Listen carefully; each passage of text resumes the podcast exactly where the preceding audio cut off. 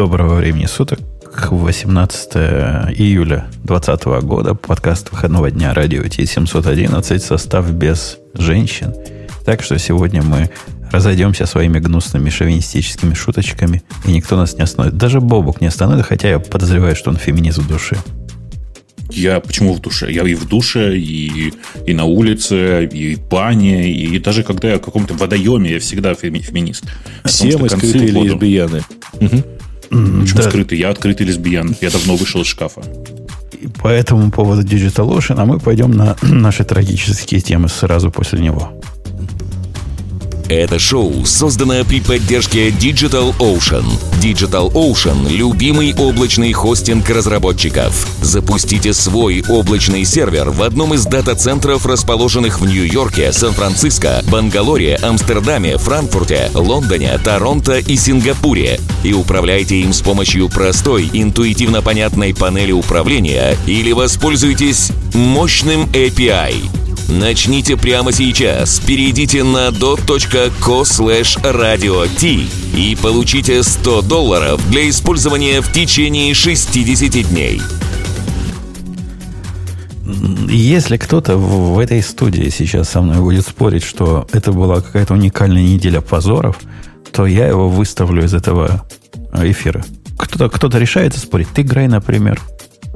Э, Давайте нет, ну, в общем, поспорю. феерическое довольно. А почему, собственно, позор? Было и, э, были поводы для гордости. Ну, я не знаю, чем тут гордиться. Тем, что быстро упавшее... Нет, быстро упавшее... Быстро поднявшее упавшим не считается. Может быть так. Мы тут всего лежали, говорят, нет, 37, 2 часа. 37 дней. Не-не-не. Не, не идет. 37 часов, 37 минут. Это все-таки не быстро поднявшийся. Я... Бобок, ты знаешь детали? Мы, конечно, про Твиттер говорим, который выглядел со стороны внешнего наблюдателя как-то позорно. То есть э, десятками, и, по-моему, там больше сотни аккаунтов, да, вот таких хакнули? 135. Во, 135 высоко, высокопрофильных аккаунтов, все синенькими птичками, которые... Тебе, Бобок, тоже не дают синенькую птичку? Я не просил, и больше того, когда мне приходили с вопросом, что ты не сделаешь, честно говорил, что мне не надо, зачем мне? А я даже не нашел, где просить, и я не знаю, как, каким образом они раздаются. Ну, сто лет оно мне в обед надо, потому что вы видите, как оно бывает с этими сине, синептичностями, личностями. Барака я Обамы. Бы, я бы не, не отказался от синей птички в Телеграме, но прикол тут в том, что Телеграм очень прикольно, они очень прикольно устроились, вы знаете, наверное, да, что Телеграм выдает синюю птичку только тем, у кого есть синяя птичка в Твиттере. По-моему, mm-hmm. это идеальный способ переложить модерацию на другого. И, по-моему, это ну, крутой шаг. Мне кажется, что это прикольно довольно. Эм, да. Не про сильно, не взлом в Твиттере, не знаю, вы читали? Вы читали детали-то эти про взлом? Да, слушай, я уже даже не знаю, чьи детали еще читать, потому что сразу несколько версий, но, конечно же, все сходятся на том, что какая-то проблема внутри самого Твиттера. Погодите, а давайте для тех, которые, вот как Ксюша, я уверен, она же в Твиттер не ходит, вот сейчас слушает она нас сидела, да. и, и думает, о чем они, что-то, ну, что такое Твиттер, она знает, какой инцидент, как, как хакнули, что получилось. Даже моя ну, дочка, правда, знала история об этом. примерно такая. В, в среду вечером, ну, точнее, днем по американскому времени вечером, по-нашему, э, в Твиттере, причем в аккаунтах довольно солидных людей, которые обозначены синей птичкой, то есть verified accounts, а в частности в, компа- у, в Твиттере компании Apple, у Илона Маска, у Джо Байдена, у Барака Обамы, у компании Binance, э, это криптовалютная биржа, а у, в Твиттере Uber, в общем, в довольно большом количестве таких аккаунтов начали появляться сообщения, что типа мы тут решили устроить раздачу криптовалюты, пришлите нам вот на этот кошелек столько-то, мы вам вернем в два раза больше. Ну, довольно стандартная, на самом деле, криптовалютная разводиловка – а, и тут, кстати, отдельно интересно, что на этот кошелек, как все уже успели посчитать, пришло где-то порядка 13 биткоинов. А, причем чуть, один... Чуть больше, потому что кошельков было два в результате. Один а, слушай, я второго, но, второго номера не видел вообще, ну, второго адреса. Ага. И в итоге, э, да, самое прикольное, что там кто-то из... Э, кто-то прислал, ну, то есть вот в пересчете это получается порядка 120 тысяч долларов. Кто-то прислал 40 тысяч, вот одним переводом. Причем ну, этот... нет, в конце концов. Ну да, этот кошелек, по-моему, был до этого связан с какими-то японскими биржами. Ну, то есть чувак, видимо, играл, выиграл и решил удвоиться вот одни, одной ставкой. Черт а, а должна ли нас гордость... Леша, я тебя спрошу, как человека параноидального.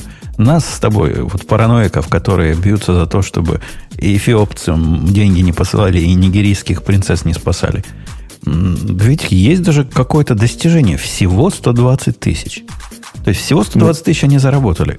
Это ведь забудь, образовали из народ. которых 40 тысяч перевел один аккаунт. Хорошо, даже лучше. 80 тысяч всего заработали. То есть количество дебилов во вселенной уменьшается, что ли? Как так мало? Я удивляюсь, почему так ну, мало. Ну, не знаю, мне кажется, может, не... процесс, понимаешь, во-первых, экспозинг этих, может, этим просто... дебилам был довольно ограничен, да.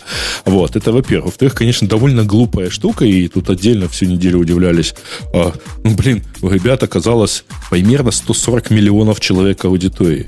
А, почему, какого черта они, собственно, вот самым банальным, ну, ты знаешь, как вот у тебя гигантская аудитория, а ты пошел у них спрашивать э, там, подайте, пожалуйста, 5 гривен, там, ну, 5 рублей Нет. на доехать куда-нибудь. Да. Но вы еще не обращайте ну, внимания, что это же странная очень ситуация была. То есть, там, представьте, вот вы читаете Твиттер, сидите там, пьете кофе, читаете Твиттер, и пишет нам Илон Маск, типа, давайте мне тысячу долларов, я вам верну два.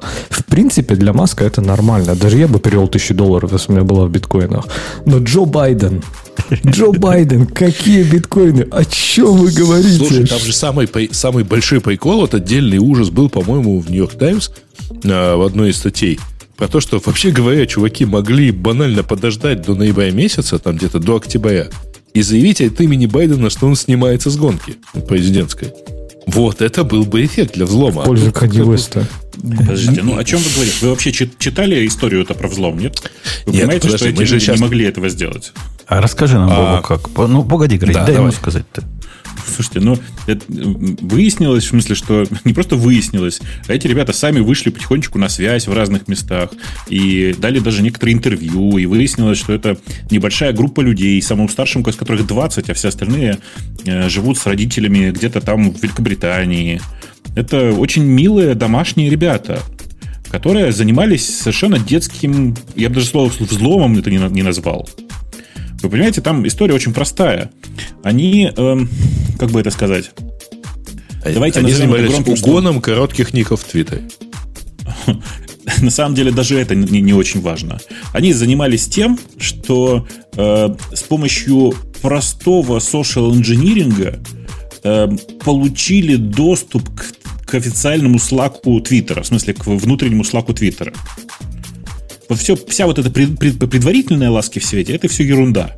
А вот то, что с помощью разговоров с некоторыми сотрудниками компании им удалось просто получить доступ к слаку компании, и в частности к чату, к одному из чатов компании, в котором, внимание, в закрепе, в верхнем посте по их утверждениям, была ссылка на админ-панель с логином и паролем.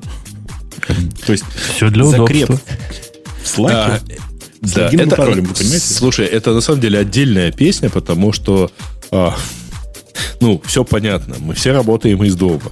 Да, то есть уже какая-то, так сказать, э, я где-то встречал такое описание, что вот, мол, проблема в том, что вот когда у всех remote work, то а, как-то снижается вот эта самая кибербезопасность. Но э, доступ вот в такие моменты, ну, в такие, к таким элементам управления комп- э, сетью, сервисом, и просто по логину с паролем, без второго фактора. Погоди, погоди, без Грей, подожди. Это, это, внутренне, это, это внутренне. Во-первых, по поводу VPN я не знаю. Нет, не было VPN. Нет, ну, это прямо нет, прямым контекстом. Это, это, прямо, это прямо, конечно, дебилизм и вон из профессии. Но то, что внутренние сервисы Грей закрыты без 2FA, э, ну, это дело обычное. Ты сидишь за периметром, ты делаешь внутренние... Я даже встречал внутренние сервисы, которые без HTTPS, и я тоже на них особо не буду бочку гнать, если ты внутри своего VPC сидишь и ходишь по локальным адресам. Конечно, да, хорошо. Но не тогда, а мне кажется, у тебя должно быть что-то. Понимаешь? А мне кажется, вы вообще не о том говорите. То есть и потом, вот никого... извини, э, Леш, извини, пожалуйста, я, э, но там лет 15 назад я видел ноутбук там нормально, ну, такого, не самого главного менеджера в Гугле, к примеру, и у него был 2FA. Прямо на ноутбуке. Я, я понимаю, может и быть. Мы же говорим о практическом удобстве. Э, да, Леша, говори. Не, я хотел сказать, что вы, мне кажется, вот немножко не о том мы говорим. То есть вас никого, вот ты говоришь, он потом про паранойю тут упомянул, никого не кольнуло вот прям в самое больное место, как у них есть панель, от которой, в которой они от имени любого там пользователя могут писать. Это же полная дичь. И я Не, понимаю, они что технически, писать. конечно, не могут. Не-не, они не могут писать. Они могут... Они могут сменить e-mail. То есть они могут поменять пользовательские данные, они не могут писать. Фишка в том, что, э, все эти аккаунты захватывались очень просто. В них менялся e-mail, люди восстанавливали пароль на новый e-mail и по- получали доступ в, э, в аккаунт.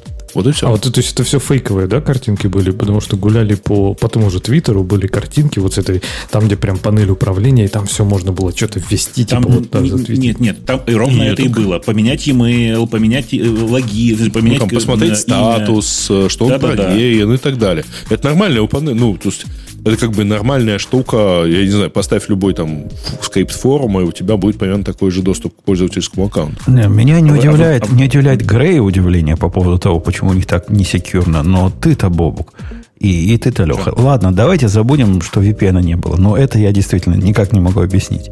И у меня нет объяснения. А однако то, что есть такая панель, которая для их э, сотен и тысяч простых людей и для входа в панель, которую для удобства вбиты пароль и юзер и пароль. Вам это кажется чем-то необычным во внутренней системе? М, Для Во внутренней компании- нет, но если он торчит наружу, то это уже Еще не раз. внутренняя система. Не-не-не, даже во внутренней не так.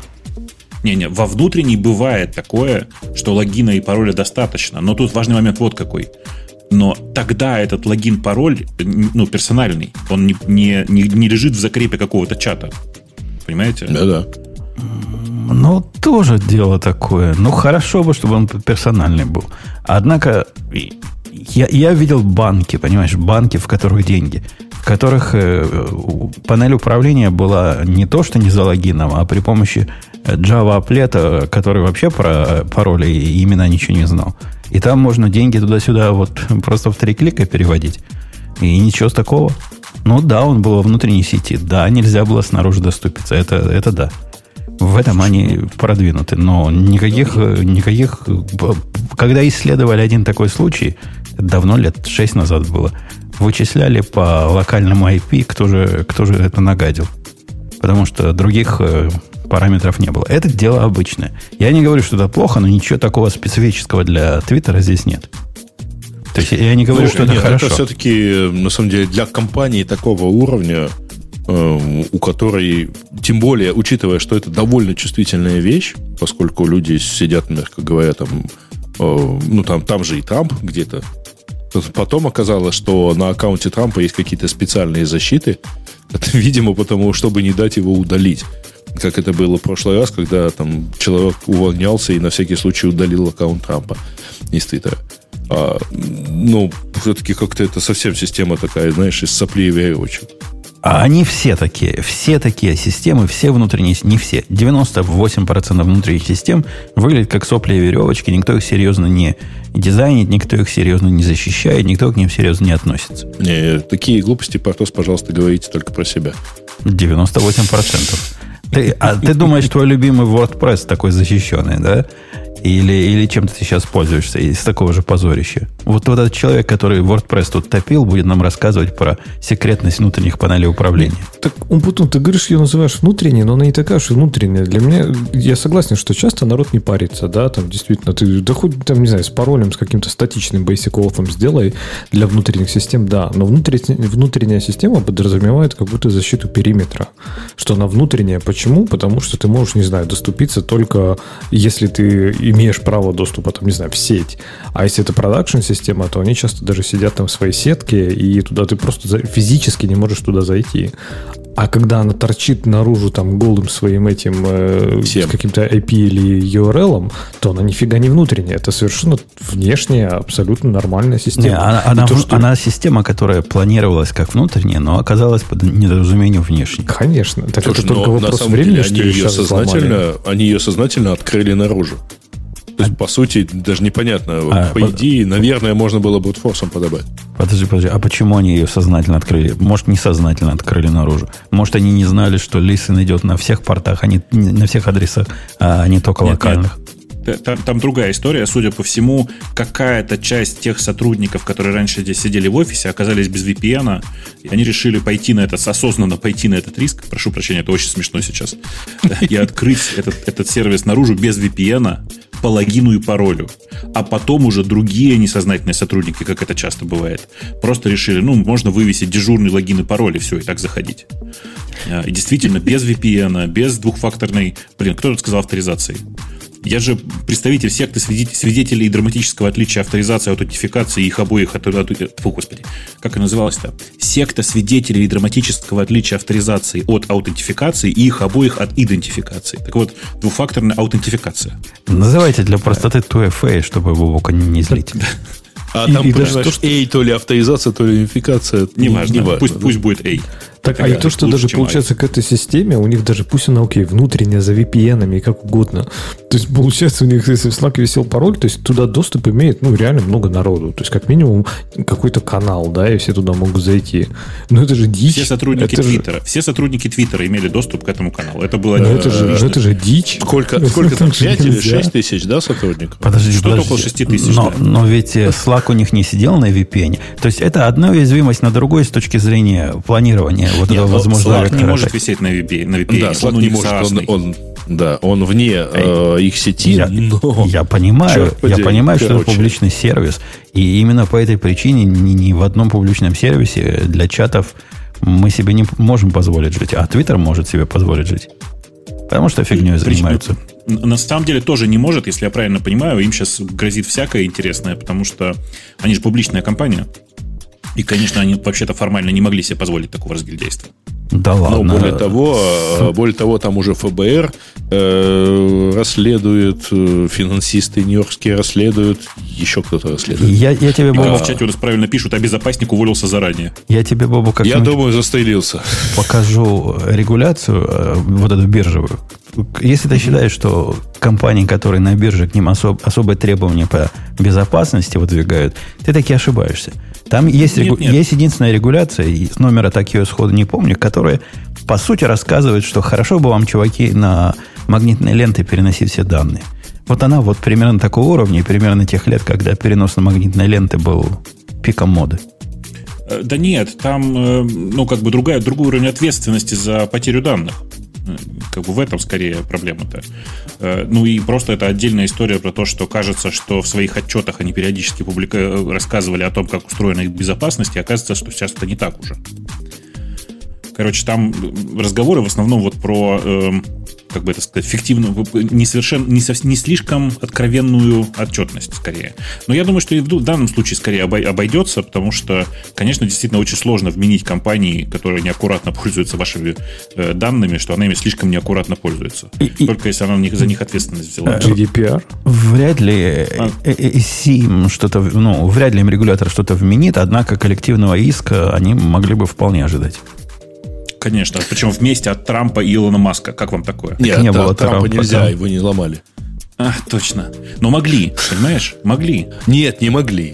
Могли. На Не самом могли. деле они имели доступ ко всем со звездочкой. Не, там, там э, Они вообще ко всем имели, по идее, доступ. вы, вы зря преуменьшаете масштабы. Я не помню последние э, вот эти ТОСы Твиттера, однако есть не нулевая возможность, что не только обиженные могут коллективный иск подать, но и подписчики на обиженных. О, вот это, кстати, мощно. Реально, конечно. Действительно, ровно так. А вы представляете, сколько их? А, то есть Там все, как бы- кому не... а, Подождите, все, кому не вернули в двудвоенном размере... Погодите, вы, вы, вы, вы в самом деле не знаете этой истории про Patreon? Нет. Нет, расскажи. Это прекрасная история. Как Patreon какого-то чувака... С каким-то чуваком вышел спор у Патреона. Патреон его забанил, потому что он, значит, плохой, расист, фашист и все прочее. И у них есть порядок разбирательства у, у Патреона. Прямо в условиях рассказано. И в этом порядке разбирательства сказано, вы не можете подать на нас в суд, вы должны, значит, в арбитрацию пойти. И до того, как пойти в арбитраж, должны написать нам письмо, рассказать, что не так. Ну, чувак так и сделал, все правильно сделал. Видимо, у него крутые адвокаты. Пошел туда, написал им письмо. э, решил начать арбитраж, позвал своих э, фолловеров, ну, этих, которые ему деньги дают. Не фолловеры, патроны, как они называются. Ну, вот эти. Патроны. Патроны, Патроны. да. Патроны, и говорят, чуваки, а вы тоже, ну, давайте так сделайте. И 100 человек выдали по иску. А когда арбитраж происходит по умолчанию, э, компания, которая ну, сказала, что будем арбитражем заниматься, она финансово э, отвечает за, за все расходы. На каждого из этих 100 эта компания должна потратить, я не помню, поскольку по 2 или по 4 тысячи долларов на каждый арбитраж. И они в панике. Этот Patreon в панике. А, Быстренько они поменяли правила использования свои, чтобы так нельзя было делать, но поезд ушел.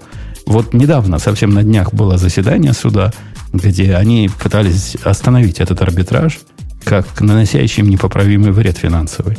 Не прошло. Говорят, ничего, вон, у вас написано арбитраж идти. Вот чуваки и пошли в арбитраж. Платите деньги. Так что суд им отказал в прекращении этого дела. Будут платить. Вот так и Твиттер надо зачморить. Ну, Только там уже не- Я думаю, что у Твиттера такого нету. что, в арбитраж идти публичный надо? сервис и такое. Ну, и, и Patreon вполне публичный сервис и все такое. Не-не-не, подожди, Patreon на IPO не выходил. Нет, публичный сервис и публичная компания это разные вещи. Ну да, Patreon не публичная компания, не продается на бирже, но сервис у них публичный вполне. Не, я имею в для виду, что ну, серьезность в этом отношении там, со всякими юристами и так далее, все-таки... Хотя, конечно, жалко чувака из хорошей группы. Ну, вот. Какого? ну Джека, который из Пампламус, А, да, да, основателя. Мгм. да. И Так- такой симпатичный. э, они опубликовали отчет, с которого мы начали, в котором не особо каются. Нету вот этого понимания проблемы. И, и, ну, говорят, да, действительно, ну, так вышло. Ну, бывает, да. Мы, мы быстро починили, быстро все подняли.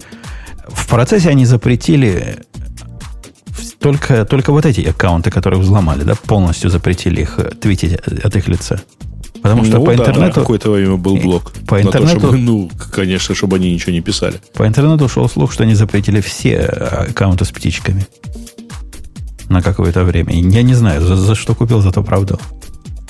Было или Ну, не было? кажется, так, так и было. Если, если я правильно, правильно помню, так и было в этот момент. А почему, кстати, с птичками, я так и не понял, в чем фишка? То есть, если эта панель была управление вообще всеми аккаунтами. А, почему это проверенный, ну, то есть это не фейковый аккаунт какой-то. А, что типа им больше реально доверия, да, администрация что- Твиттера проверила, что от этого и аккаунта пишет Илон Маск. И то есть вот как бы да. Э, То есть рассчитывали больше на доверие от подписчиков. Ну, вот получили. Ну, Ну, кстати, немного. да. 120 тысяч долларов действительно немного. Особенно если там 40 от одного, иди- а, одного человека пришло. Я, я же говорю, это пацаны просто. Им просто, ну, как бы самому старшему 20 лет. Всем остальным младше 18. И Очевидно, ты же кто-то что... же, кто-то уже Да. написал, да, в Твиттере, опять же, что, блин, такие возможности открылись. Ну, это же можно было сделать все, что угодно. А вы просто попросили биткоин. Ну, реально, просто 130 миллионов, на- ну, там, 139, по-моему, миллионов, кто-то посчитал сводную аудиторию этих аккаунтов, на 100 139 миллионов человек. Ну, в общем, можно было довольно сильный месседж ему С вбросить. другой стороны, кто-то сказал, что хорошо, что, говорит, от Трампа не войну никому не объявили. Ну, э, кстати, могли бы действительно из Твиттера-то. А, сказать, вот, кстати говоря, в случае с Трампом, может быть, поэтому ломать не стали. Никто бы не поверил, что это не Трамп пишет. То есть даже Может не, быть, да. Он и так мне кажется, ты- несет, да? Ты пацанам слишком серьезные мысли какие-то прививаешь. Я хочу сказать, что если у вас в следующий раз появится доступ к 130, к 150 миллионам аудитории, приходите ко мне, мы, мы придумаем способ без биткоина Лучше приходите ко мне. Мы, мы просто предло- предложим вам рекламное Потому что я все-таки продажей рекламы занимаюсь. Ну вот как бы мы с Женей, да как бы, ну, приходите к нам с Женей. Вот кто вам больше симпатичен, к тому и приходите. Не Придумаем удивляйтесь, Хорошее если- рекламное сообщение. Если Дайте Илон Маск деньги. начнет твитить про мощные API, не удивляйтесь. А, кстати, было же была совершенно шикарный этот, э, э, ну, не фейк, а там, э, как это, фотожаба называется, да? Когда вот сделали скриншот от имени Трампа да, в стиле Аркадия Бабченко. Гриш, не видел? Нет. Не, ну, типа, в рамках, э, в рамках операции, ну, в обычном стиле, это в рамках операции Twitter для бедных, пожалуйста, переведите там и дальше обычный список реквизитов Бабченко. Не- Неплохо, да. Д- Давайте пойдем на следующий позор этой недели. У нас тут ну, вчера, не далее, как вчера, пришел ко мне Пришел ко мне китаец не ночью. Почему ночью? Вчера. Пришел ко мне китаец, может, вечером, может, днем. И, и говорит, э, вечером это было. «А, я не могу активировать свою лицензию для 3T Studio. Вы знаете, есть такая 3T Studio, ну, единственная достойная GUI для Монги, которая, э, ужас, ужас, перешла на модель подписки. И у них теперь такая модная панель, в котором ты добавляешь, убираешь пользователей. Они заставляют тебя платить за каждого каждый год. Вот это все. Раньше были нормальные. Купил лицензию, отдал лицензию, проблем нет. Я китайцу и так и сяк. Захожу туда, у них на вид все работает. Имейлы не посылает, с одной стороны. С другой стороны, время от времени страницы, где-то там внутри, когда я до саппорта пытался дойти, падают. Падают, ну, говорят, нет, нет такого в интернете вообще. Я грешным делом подумал, ну, что-то у чуваков глюкнуло. Сказал китайцу, приходи вечером, поищем. А когда вечером пришел не работало, тогда уж я накопал про то, что Cloudflare, оказывается, нагадила. Нагадила всему миру. Ну, ну как бы... Ну, тоже, что значит нагадило? А я, кстати, вообще не заметил. Кто-то большой лежал от этого? Почти все лежало. А, может, 50% кто-то оценил. Э, да, это было вечером, в, ну, то есть, ну, как не поздно вечером, но вечером, там, полседьмого вот, э, вечером в, по американскому времени. То есть, у нас это было там где-то час-два ночи. Э, у них, Бобок, что сломалось? 1.1.1 сломался в дребезги напополам? Нет. Нет, на самом деле вообще 1.1.1 как раз не сломался, с ним все в порядке было. А кто сломался? Как обычно. Одни добрые люди решили. Да. Давай, давай. Не, ну на самом деле там, насколько я понял, ситуация довольно смешная. А, у них на одном из роутеров, ну, на одной из точек присутствия, которая находилась в Атланте, наблюдалась какая-то странная там такая активность. Они решили э, проапдейтить конфигурацию роутера и проапдейтили ее. А в результате э, этот роутер э, ну, сам себе присвоил, ну, точнее, они ему присвоили э, довольно высокую степень авторитетности, которая по умолчанию выше типа всех локальных этих авторитетностей для всей остальной сети. И он эту, как полагается в BGP, эту конфигурацию стал сообщать всем остальным. Короче, все, кто успел это дело принять, начали весь трафик роутить через него. Таких оказалось, насколько я помню, это точки присутствия в Амстердаме, Франкфурте, Москве, Санкт-Петербурге. Э, короче, почти вся Европа. Чикаго а, тоже, кстати, не надо. Да, да, да. Европа. Чикаго, Нью-Йорк, Сан-Хосе, Лос-Анджелес, немножко Латинской Америки. Ну, короче, все, кто успел принять, пока он, пока те не помер. Ну, пока этот роутер в Атланте не помер от нагрузки. Вот. А, там же прикол еще, насколько я понимаю, в том, что э, это, это же, ну, он в backbone такой отдавал, то есть ну, как бы не в публичный интернет. А роутер это не только точка, которая принимает пользовательские запросы, то есть запросы посетителей сайтов, которые стоят за Cloudflare. Ну, это Но это еще и инфраструктура, которая эти запросы а, транслирует, к, а, ну, взаимодействует с origin серверами, то есть, условно говоря, там, ну, там, с моим сайтом, который стоит за Cloudflare. Поэтому, если условно вот у меня там сайты, например, находятся там в Амстердаме, во Франкфурте, они все тоже, по идее, стали недоступны. Ну, я спал, я не видел этого. А оно как-то с недоступностью тоже неясно было. Вот это было неявное падение. Глядя вот на мой experience э, с 3T, ладно, когда не открывается какая-то страничка случайным образом и вылазит э, странная ошибка, э, типа у вас поломанный интернет, то, то да. Но проблема в том, что некоторые сервисы перестали работать частично. То есть ты заходишь, оно на вид все работает, а где-то внутри у нее есть там routing каким-то сервисом, который проходит через пораженную часть интернета, и оп, и все. И, и тихонечко может и без ошибки не сработать. Не, Леха, ты зря говоришь, что фигня была. Ты не заметил. Как ты мог не заметить? Как? Я спал. Ну, не, нельзя все, в такое просто, время спать. Вечером лег, все работало, утром проснулся, все работает. Ну, это, это безответственный подход. Надо было проснуться Надо... по будильнику и проверить, как весь мир лежит. Когда ты еще такое раз, в следующий раз звоните просто и говорите, все упало. Мы тебе в Твиттер напишем о том, что Твиттер упал. Так нет, а кстати, интересно же, они же пишут, что DNS упал. Может быть, поэтому у Путун такая была и э, частичное падение, потому что где-то наверняка все, может быть, в кэшах лежало, где-то наверняка свои внутренние кэши. То есть не все же, наверное, сервисы напрямую ходят по DNS. Явно же кэшируют у себя часто. И зачастую, может, какие-то сегменты и выжили, когда те, кто кэшировал, те, кто заранее все продумал и предусмотрел, и ста- на них и подожди. стояло. А, Сам Cloudflare тоже кэширует. Ну, то есть, а, в самом простом случае оно же выглядит как? Ты указываешь его как DNS для своего сайта, и все, дальше тебя больше ничего не волнует. Ты находишься полностью за, за их фронтендом, И я... и они все для тебя, по идее, То кэшируют. есть, то, то есть это не DNS-сервера Cloudflare а именно вот эти вот их... Это CDN, DNS короче. CDN. Плюс CDN, да. Да, у- То есть в самом простом, причем бесплатном варианте, ты прописываешь их э, себе э, как DNS-сервера для своего сайта, для своего домена, и дальше твое дело, может, ну там, у меня, например, ограничено так, что ты не можешь зайти, обойдя, да, даже зная IP-адрес моего сайта, ты не можешь пройти напрямую не через э, Cloudflare. А, это в том если числе ты и всё хорошо сделал. Ну, Это только если Ну, ты все хорошо сделал. Вот. Это, я- Извини, это я сказать. понимаю. А что что упало-то в итоге? Все упало. У них и CDN, А вот и упал, DNS нет, упало. упало, по идее, э, упал бэкбон. Да не, если и упало, ты прав, Леша, упало все. И, и- и DNS не работал, люди жаловались на... Зря, Бобук, ты на меня сказал, что единички не перестали. Перестали работать для кого-то Ты- единички. Ты, ты ты просто так сказал, как будто бы это единственное, что упало. Не, а не. упало реально все. Просто. А у меня, я вам скажу странное, у меня в, э, в моем Эдгарде было в виде, я не знаю, по умолчанию, или я пьяный был, но в установках, в settings, где э, DNS, э, как они называются, DNS, DNS, DNS, сейчас я вам скажу, Resolver. DNS, э, upstream DNS сервера было только TLS и 4 единички. Понятно, после этого происшествия у меня теперь 5 штук там. Но как такое было, я не знаю. Кстати, не так просто выбрать нормальных серверов. Три нормальных я выбрал. Вот этот Quad 9, DNS Google, ну, в дополнение к TLS 1.1.1.1. Ну, OpenDNS есть. А у них, по-моему, TLS нет.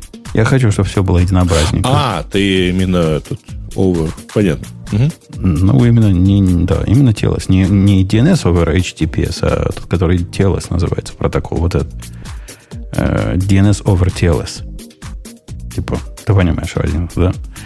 Э, да. Очень, очень безопасный Умпутун. Не, ну, ну, ну, ну, если у меня и так резолвится через свою собственную коробку, так почему бы не через свою собственную виртуалку, то почему бы и нет? Ну, все так, да. Э, Это, это был, несомненно, позор. Они, э, вот в отличие от Твиттера, как-то их э, раскаянию я больше верю. Видно, Слушай, что, у них, что у они них больше опыта. Они за последний год уже третий раз каются. То есть у них есть специальный маркетинговый отдел для каяния, правильного Я каяния. уверен в этом. Я прямо уверен в этом, серьезно. Потому что слишком хорошо написанный текст, согласись вот. И быстро, да? Да. И признание своих ошибок, и даже некоторую гордость можно испытать за чуваков, что они так быстро, практически моментально успели совершить ошибку и починить ее, и все за 27 минут. Но, тем не менее, ощущение остается... Видимо, маркетологи, которые это писали, знают свое дело, не зря получают свои деньги. А вот что касается третьего позора недели, тут я Леше слово дам, потому что, потому что он у нас за VPN и безопасность тут топит. Леша, как такое вышло? Как вот это ваше Zero Logs VPN вот оказалось, что не Zero, и тоже не совсем. VPN, и пароли там у них в открытом виде. Ну, вообще, да, история интересная. То есть я, вообще, во-первых, узнал бы это, все эти VPN только из статьи, если честно, поэтому э, я не знаю, насколько они популярны, но допускаю, что популярны. Но э, суть катастрофы этой в том, э, что здесь уже никто их не ломал, а оказалось, а, ну как, типа у них утащили из открытого эластика, да, по-моему, Вот. А оказалось, что э, VPN, который говорит, что мы у вас ничего не храним, вы можете спокойно через нас ходить и смотреть всю любую жесть, которую хотите, никаких логов нет, мы ничего о вас не запоминаем. Оказалось, во-первых, все хранят, все запоминают, причем такие данные, которые вообще VPN вроде как хранить, только если это не какая-то правительственная служба, как бы вроде не нужно. Там вплоть до того, что вообще все детали подключения, логи, вообще все. И это все утекло. Нет, подожди, ты, ты самое важное не сказал. Плейн-текстовый пароль от аккаунта. Как вам? А, точно, точно, да. Но это там уже знаешь, ну, Нет, это- плохо, но, но уже, но уже Да, не хуже. Это добить просто. Слушай, а это было. не русские? Нет, Это, это, это регистрация в Гонконге. Тебя- нет, нет, они, это реально гонк- гонконгская компания, причем она большая. У них э, совокупно около 60 миллионов пользователей. Даже я про нее слышал. Где-то на, на YouTube кто-то ее рекламировал вот именно в контексте вот это тот самый VPN, который вот ваш последний VPN. Вам больше кроме него ничего уже не надо будет, поскольку он такой секьюрный, такой секьюрный. да, а они там еще собирали э, специализированные прямо отпечатки пальцев, э, ут- утянули из, э, из их, э, не редиса, из чего, из эластика.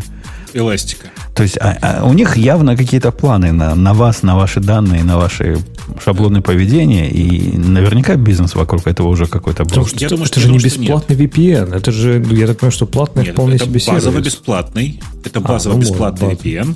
Он, он, ну, типа, у него он очень limited, бесплатный. И не на всех э, брендах их. Дело в том, что это же э, это такой, как бы это сказать, ребята, которые вот UFO VPN делают, они на самом деле white label раздают его другим компаниям. Вот теперь запоминайте. Я прям списочек для себя сделал. UFO VPN, Fast VPN, Free VPN, Super VPN, Flash VPN, Secure VPN и Rabbit VPN это все одна и та же контора. А, а что Так сразу вот, наводит э, на подозрение, часть между них, прочим. Да. М? Сразу говорю, раз. наводит на подозрение наличие Да. разных имен для одного и того же. Все, все так. Э, На самом деле они базово бесплатные, и э, по-честному, если я думаю, что они зараб- У них есть, кстати, не просто базово бесплатные, у них в бесплатном режиме есть, э, как бы это сказать, такой режим монетизации, когда они в ваши странички вставляют свою рекламу.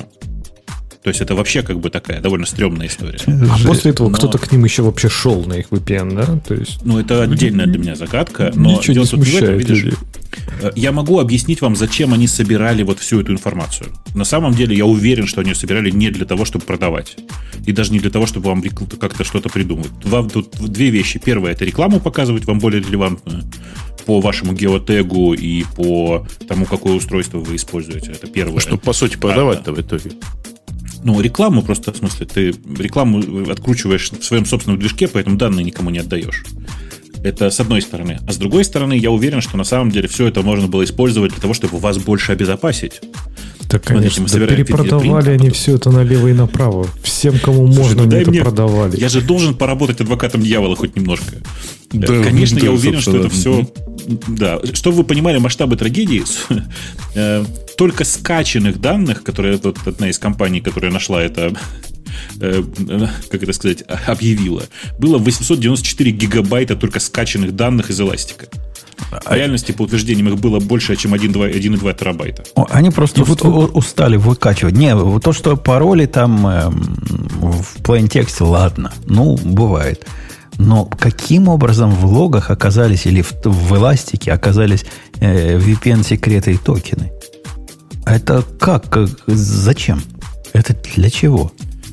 То есть их думаю, VPN даже Yelp. какой-то не VPN, я так понимаю, это какой-то там, не знаю, дохлый прокси наверняка был, а они продавали его как суперсекьюрную какую-нибудь штуку. Нет, и вот это в эти VPN. постоянно... Да? Это VPN А как прямо на, Open, на VPN? OpenVPN. Прямо VPN, прямо на OpenVPN.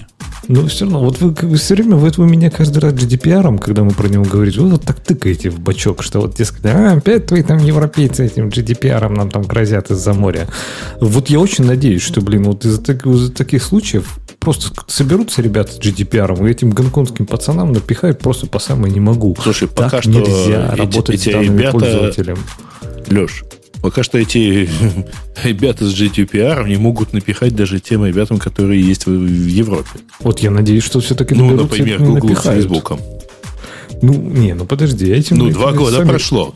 Эти сами кого хочешь напихают.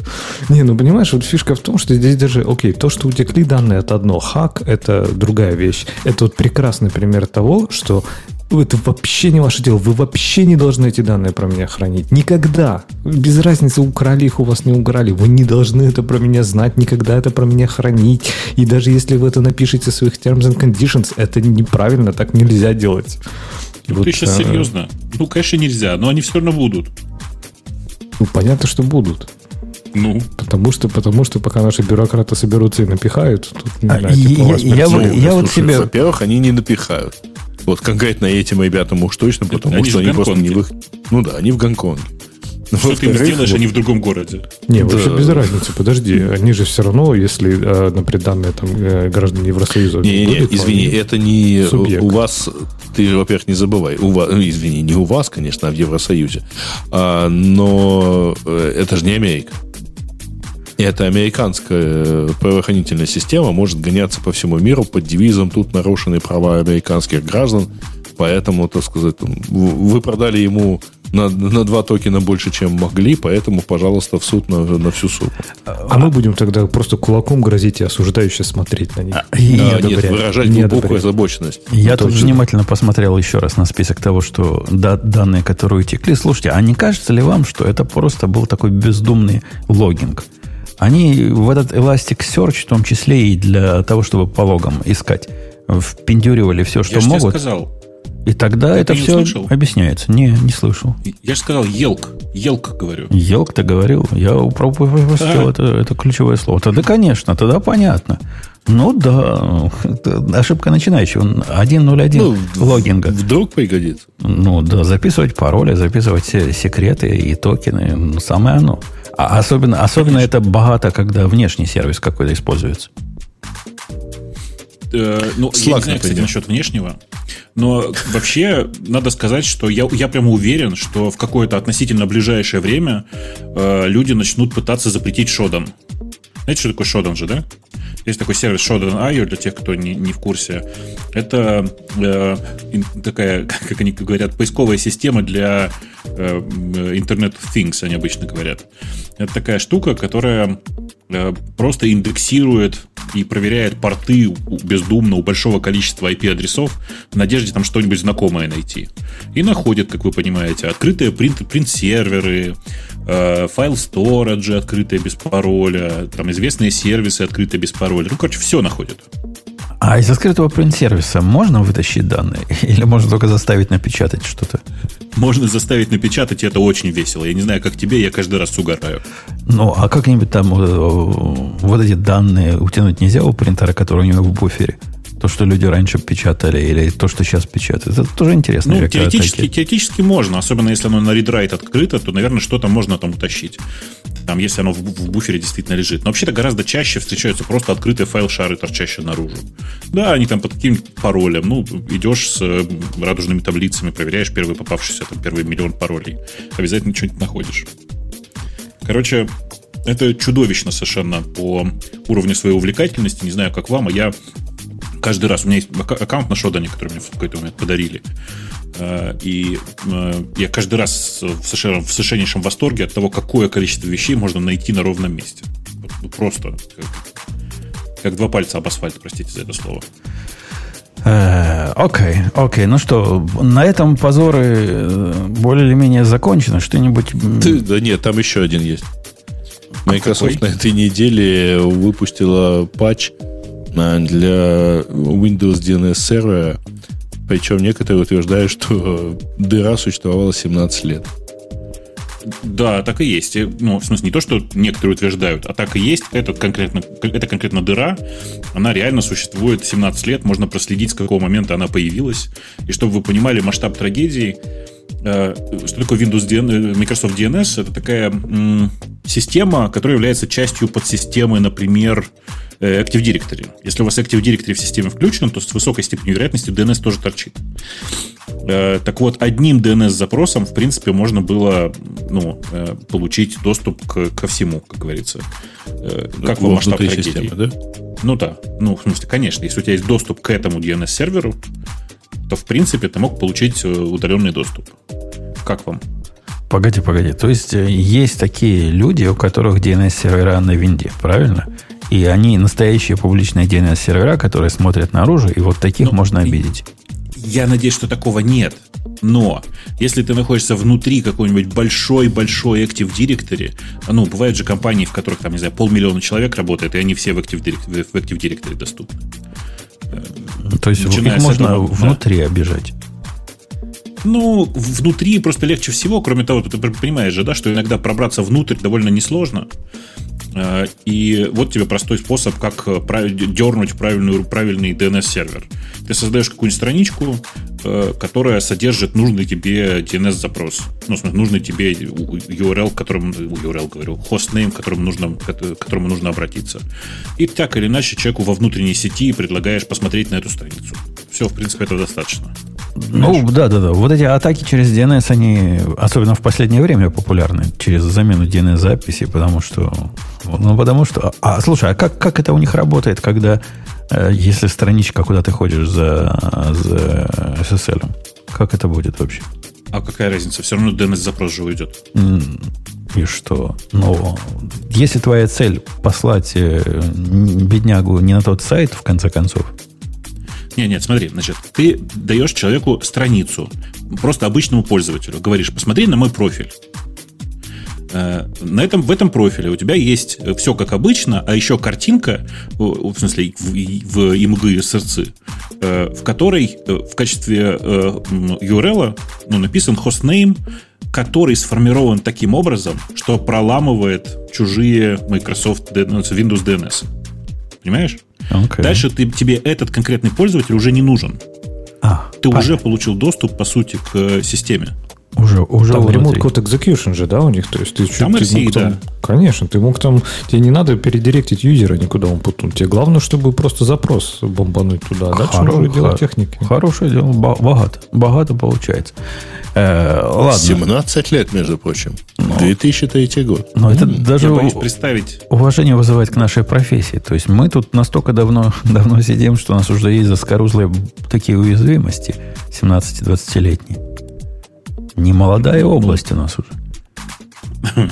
Ну, ну- ну да, но просто нужно понимать, что э, если бы в, как это, человек, который, который написал вот этот кусок кода, если бы он в тот момент, когда его писал, задел бы ребенка, ребенок бы уже, в принципе, в институт пошел, понимаешь? Если бы его не затроллили одноклассники. За это, за это вряд ли. За этот затролляют. За это вряд ли. Хотя, хотя вот это интересный вектор травить. э, Вот это буллинга, как они тут называют, травить за ошибки своих отцов в программировании DNS-сервисов. Это да, это богато. Богато, я согласен, да, богато. Что, что, что нам поговорить, о чем нам поговорить о таком, чтобы Бобука не обидеть? Чтобы не позор да. Потому что у меня тут есть статья, я ее, я ее отла- откладывал У до, всех есть статья, да. до последнего, А у откладывал. меня нет статьи, я не судим. И все-таки я, Какая ее- статья? я ее выберу, поскольку, во-первых, там. Бобок упоминается четыре раза. Во-вторых, И- мне этот доклад показался... Во-вторых, там питон. Как это четыре раза? Один. Нет, минимум два. Во-первых, в самом, в самом начале там тебя упоминают для Четыре солидности. раза. Ну, минимум два. А в процессе там еще чего-то про тебя. Может, они не Да, Бобуком тебя называют. фигня какая-то. Погоди, погоди, погоди. Вот эта, вот эта статья открывает мне практически глаза на, на разные.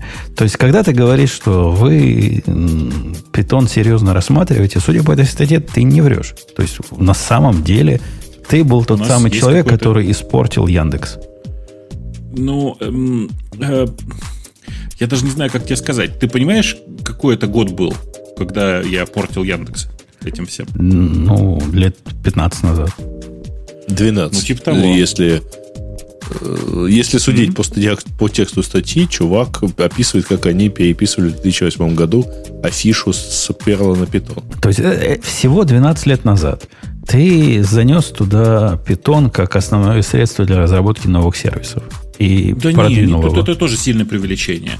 Для разработки, э, ну, таких типа контентных сервисов, где много контента, и в этом смысле с Django всегда очень удобно, потому что есть автоматическая админка, ты нафигакал, нафигакал туда то, что ты получил результат, вот и все. Да, но ну. в, в это, там чувак, кстати, упоминает разные фреймворки, которые в то время были популярны. Там не только Django был в то время, и Flask, и...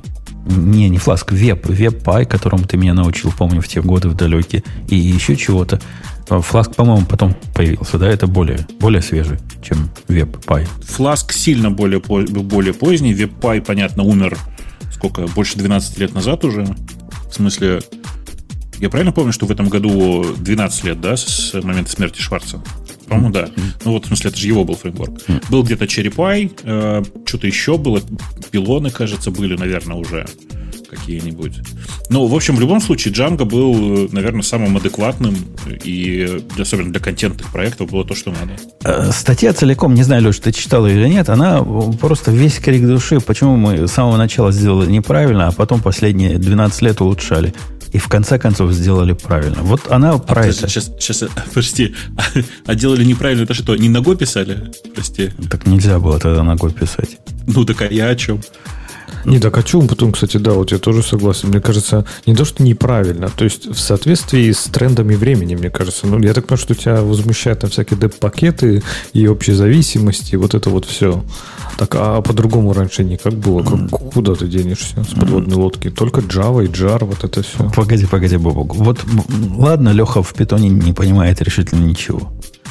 Ты, ты, мне, ты мне на самом деле хочешь сказать, что 12 лет назад не было способа поставить питоновские зависимости вне вот этого user lib Python, или куда они тогда ставились, по умолчанию? Это просто кому-то было лень ставить а, зависимости так, чтобы только твой сервис до них лазил. Без всякого virtual env это можно было делать.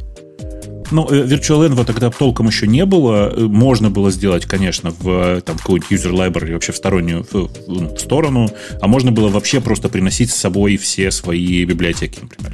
Почему бы нет? Конечно. же а вы, вы так не делали. Вы, вы реально, то есть, ну, я не знаю, вы или вот ваши орлы реально оставили разные сервисы на один и тот же, один и тот же компьютер или виртуальную машину и удивлялись, почему у них конфликты происходят в зависимости.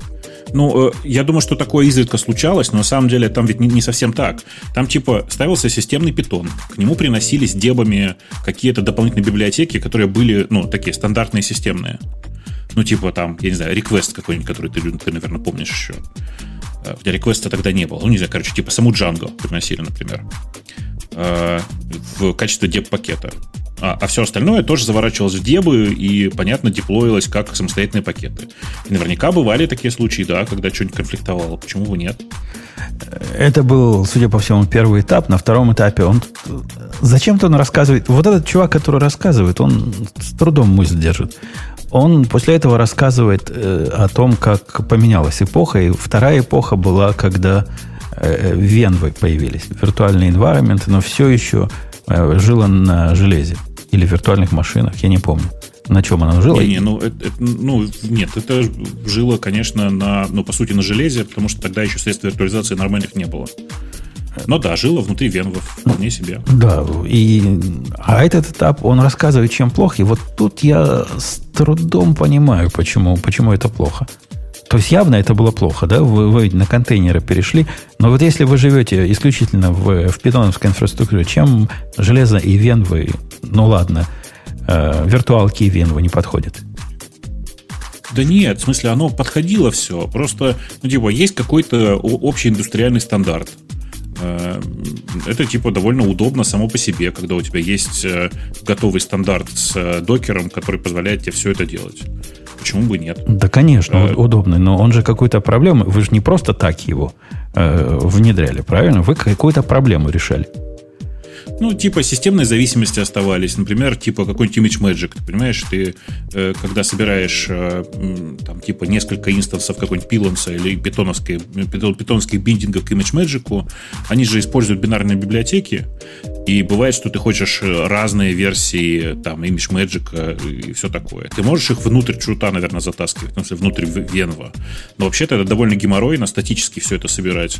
Ну, в смысле, тогда было геморройно статически собирать. И поэтому все это было, ну, не очень комфортно. И, и все еще а, плюс было в деп-пакетах, да, я понимаю. Даже когда вот эта эпоха венвов была, вы деплоили их при помощи деп-пакетов. Ну, э, оно по-разному было, но в среднем нет. Э, была такая своя система, которая приносила торбол с, э, ну, с Венва. Просто и все. В, в этот момент вы тут придумали еще PyPy, свой, собственно, серый поднять на Local Shop. Он рассказывает вот, как часть вот этого, чтобы туда... Это не PyPy, это PyP. Py, Py, PyP, да, PyP. Который, чтобы PIP работал, правильно? Ну да, local shop поднять, да, чтобы пип ставился с локального, не с, не с локального, а со своего собственного э, пайпи, да, в смысле, с, короче, у, свой собственный репозиторий пакетов э, питоновых. Почему-то автор статьи это называет внутренним open source. Он, я не очень понимаю, что такое внутренний open source в одном предложении. Это, видимо, shared пакеты, куда вся фирма пишет, да? Что такое? Ну, что да. за open source такой? Какой другой бывает source в питоне? Ну, я тоже не очень понимаю эту формулировку, но как бы почему бы нет? У человека такое представление об э, внутреннем open source. В реальности это, конечно, ну, просто как это, open source подход, в том смысле, что э, свой собственный чизшоп, э, свой собственный GitHub, поднятый внутри, э, и все примерно как принято делать в open source. То есть удобненько. На третьем этапе вы, вы пошли в сторону, которая у меня как-то не очень в голове укладывается. То есть сказано эпоха 3 контейнеры, и инфраструктура состоит из первой внутренней докер совместимое облако. Окей, понимаю. То есть вы умеете запускать контейнеры на чем-то своем, молодцы, красавцы. Дальше запуск приложения Supervisor D или UWSJ. А Supervisor D это для чего там, если вы в контейнерах запускаете? Чтобы что? Но ты в контейнере что, за, что запускаешь? По сути, типа ну, WSGI сервер. Да, но зачем тебе а, нет процесс нужен? Что зачем? Ну зачем тебе init процесс вот такой нужен, как Supervisor D? Это что? Это же init процесс, Нет, правильно? Supervisor D, он же, он же наоборот, снаружи. Он же следит за тем, что э, все, ну, типа, за тем, что поднят UVSGI, за тем, что там Nginx, если спереди он есть, тоже поднят. Вот, вот за этим, за всем. А если, если все это запускается в контейнер, зачем еще Supervisor D нужен для того, чтобы за ними там, смотреть? Э, если я правильно помню, там была довольно хитрая смешанная схема, в которой, э, ну, давай так скажем, э, там внутри, это на самом деле не докер же был, чтобы ты понимал, там внутри были свои собственные контейнеры, которые поднимались, но на хостовой машине был э, ну, отдельно стоящий э, HTTP сервер. А, То есть, грубо а говоря... Почему? Да? А вот почему так сделали? Потому что это было во времена, когда докер еще был прям совсем молодой и зеленый и даже еще падал. Ну, о, о, То есть это были свои собственные очень простые контейнеры. Понятно. То есть это для проблемы с надежностью бороться, чтобы хоть что-то там всегда работало. Окей, окей. Это, ну, типа того, да, чтобы, чтобы э, веб-сервер работал всегда, потому что с докером там были разные забавные сложности. Это времена э, кокаинового кокаин клауда и всего, что с этим связано в Яндексе. Такое свое собственное маленькое облако было. То есть вот это маленькое облако со своими самопальными, похожими на докер контейнерами, оно не, не вернулось и не пришло к нормальному докеру со временем. Потому что следующий этап это отказаться от докера. Ну, оно так, знаешь как, в некоторых местах оно пришло обратно к докеру. Э, в смысле, оно приземлилось в результате в докер. В тех местах, где инстансов не очень много. Э, в тех местах, где инстансов прямо, как бы это мягко сказать, ну, хоть не ртом ешь, там, конечно, докера никакого нет, потому что докер создает довольно много накладных расходов, когда у тебя там типа сотни тысяч серверов, в этом месте тебе, знаешь, эм, ну, как бы докер немножко жмет. Не, не понимаю. Он... А в каком, в, какое, какое место он жмет? Осо- осо- жмет особенно, он... особенно в контексте того, что то, что вы запускаете, это тормознутое питоновское приложение. Где вам там ну, докер жмет? Тормо... Насчет тормознутое, это я бы на, на месте человека, который пишет на Go, не высказывался бы. Потому что с точки зрения производительности разницы-то никакой. И что ха-ха? Окей. В современном, асинхронном питоне, к сожалению, разницы уже никакой. В смысле, реально мы упираемся вовсе не, не, в, не в это все, а в скорость, скорее, работы базы данных там, и всякого такого. Э, окей, ты подтверждаешь мой предыдущий довод. То есть скорость приложения как такового не важна. Скорость окружения, которая, наверное, добавит 2%, в худшем случае к скорости приложения тоже не важна. Почему Docker ы вам важны? Ты прав, только 2% на 100, на 100 тысячах серверов, это примерно с полмиллиона в год. Почему бы в этом месте не сэкономить, непонятно. Э, не, непонятно. Если у тебя время, э, время response а, не знаю, 150 миллисекунд, и ты отрежешь гордо от нее 2 миллисекунды, ну, молодец, ты отрезал 2 миллисекунды. А, не, ну, однако... Ну, не, 2, не, 2, не 2, а 20. Во-вторых, э, ты сэкономишь еще на жестком диске, потому что образа все-таки довольно большие. А есть еще такой общий такой термин, как общая инфраструктура. Это когда у большой компании есть готовое свое собственное решение для запускания абстрактно любых бинарей в собственном изолированном окружении, э, ну, как бы только это чруты, а не полноценное самостоятельное ядро, ну, и всякое такое. То есть я, это типа... Я, я бы с тобой согласился, если речь шла бы о настоящих бинарях. То есть представить себе компанию, которая на голом железе запускает бинари, и каждый из которых со своим типа чрутом без всякого докера, я себе это могу представить. Однако у вас же тут э, танцы с, с бубнами, у вас же упаковывается питоновские зависимости, целиком системные зависимости, целиком все это питонячье – как пишет автор. И все это, видимо, раскрывается на лету, или, или как, как оно вообще работает? О, Бобок, раскрой секрет, потому что так автор и не ответил в комментариях. Мне кажется, это главная интрига. Как можно питон нормально упаковать? Это, это, этой детали не расскажет, но я вам хочу сказать, что есть такая штука, как Piod, и вы можете на нее посмотреть. Пишется PyOD. В общем, Знаете, в общем, меня Бобок не убедил, что выход из докеров была правильным, правильной идеей. Ты сам-то ну, убежден я, в этом? Я, мне, мне кажется, что э, если компания маленького размера, то есть там у нее тысяча серверов, да, то это не, не имеет особенного смысла, конечно. А, но если у тебя типа серверов, мягко говоря, несколько побольше, то зачем тебе вводить лишнюю прослойку, особенно с учетом того, что у тебя большая часть кода вовсе не на питоне, а, а питон ты можешь собрать с помощью PyOxidizer, например, в один самостоятельный бинарник или в один самостоятельный файл. Э, зачем тебе дополнительная эта прослойка? Повторюсь еще раз, ты, ты теряешь на ней 1%. Но этот 1% в состоянии кормить, ну, с десяток программистов, наверное. Понимаешь? Ну, ты не просто так теряешь. Ты ведь э, с одной стороны теряешь, с другой стороны ты не приобретаешь. приобретаешь. Почему не приобретаешь? Нет, нет, потому, ну, потому что, смотри, потому что этот десяток программистов за 2-3 года эксплуатации этой системы, а на самом деле уже 5 лет эксплуатации этой системы, написал такую экосистему внутри, такую систему внутри вообще как таковую, что, в принципе, ну, как бы Наверное, если сильно постараться, можно на кубернетисах такую же сложную систему оркестрации автоматической балансировки сделать. Чисто теоретически. Но это тоже довольно много времени займет.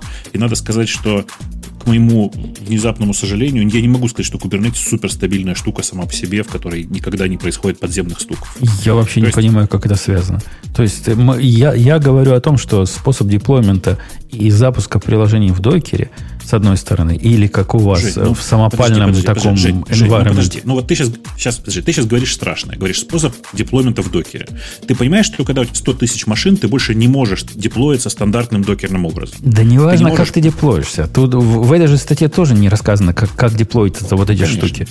Они как-то задеплоились. Есть у вас какая-то волшебная система, которая их деплоит. Э, для докера есть относительно стандартные системы для деплоя, у вас своя, собственно. Не в этом суть.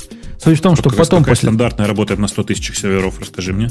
Ну что, Kubernetes не будет там работать? Ну, э, стандартный Kubernetes сам по себе так работать не будет. В смысле, э, ты понимаешь, что он тебе создаст, какую тебе нагрузку на сеть он создаст? У тебя просто во время диплоя остановится все. Фиг его знает. Я в Kubernetes небольшой специалист, однако, опять же, система диплоя, она вне, вне вот этой статьи. Она ведь не про диплой тут, а ну, про конечно. упаковку приложения. Ну, мне кажется, что это вообще статья скорее про, про то, э, как там в Яндексе с питоном, и поэтому я там пришел в комменты и сказал, чуваки, мне кажется, что не рассказано самое главное про борьбу второго и третьего питона, вот это вот все, а зачем-то рассказано про упаковку. С точки зрения упаковки, я же тебе говорю, э, не надо забывать, что во всех больших компаниях совершенно не зря своя система диплоя и своя система упаковки, и своя, своя система всего. Сделано это ровно для того, чтобы экономить э, ресурсы компании в среднем. Э, то есть ты просто пытаешься сказать, что было бы проще, если был бы докер, ну или там Kubernetes. А, я, я, я не говорю, что было бы проще. Я говорю, что вот этот, все шаги, которые описывал автор, первые три, я понимаю. Однако выход из докера обратно в практически в шаг номер один или в шаг номер два, поскольку теперь мы так можем делать правильно, мне видится каким-то регрессом. Может, он плохо описал, может, я плохо понял. Ну, он, мне кажется, он не очень хорошо описал, да, в в смысле что ты э, слабо себе представляешь, насколько это автоматизированная система. То есть, типа, в, э, ты, ты для того, чтобы задеплоить свой сервер, тебе нужно меньше шагов э, выполнить, и ты получишь лучший результат, чем то, что ты сможешь сделать с докером в каком-то публичном клауде. Там просто такая система, которая просто ну, если вы вокруг, сказать, гипероптимизирована под эти кейсы. Вот вокруг своих гипероптимизированных кейсов написали систему деплоймента, вам ничего не мешало написать такую систему деплоймента с контейнерами ну, там есть контейнеризация, она просто не имеет никакого отношения к докеру. Хорошо, с докер контейнерами. В случае с питоном, в случае с, бито, в случае с питоновскими э, системами нет смысла в самостоятельной контейнеризации, потому что там чруты есть, этого достаточно. Э, ну, и не знаю, не знаю.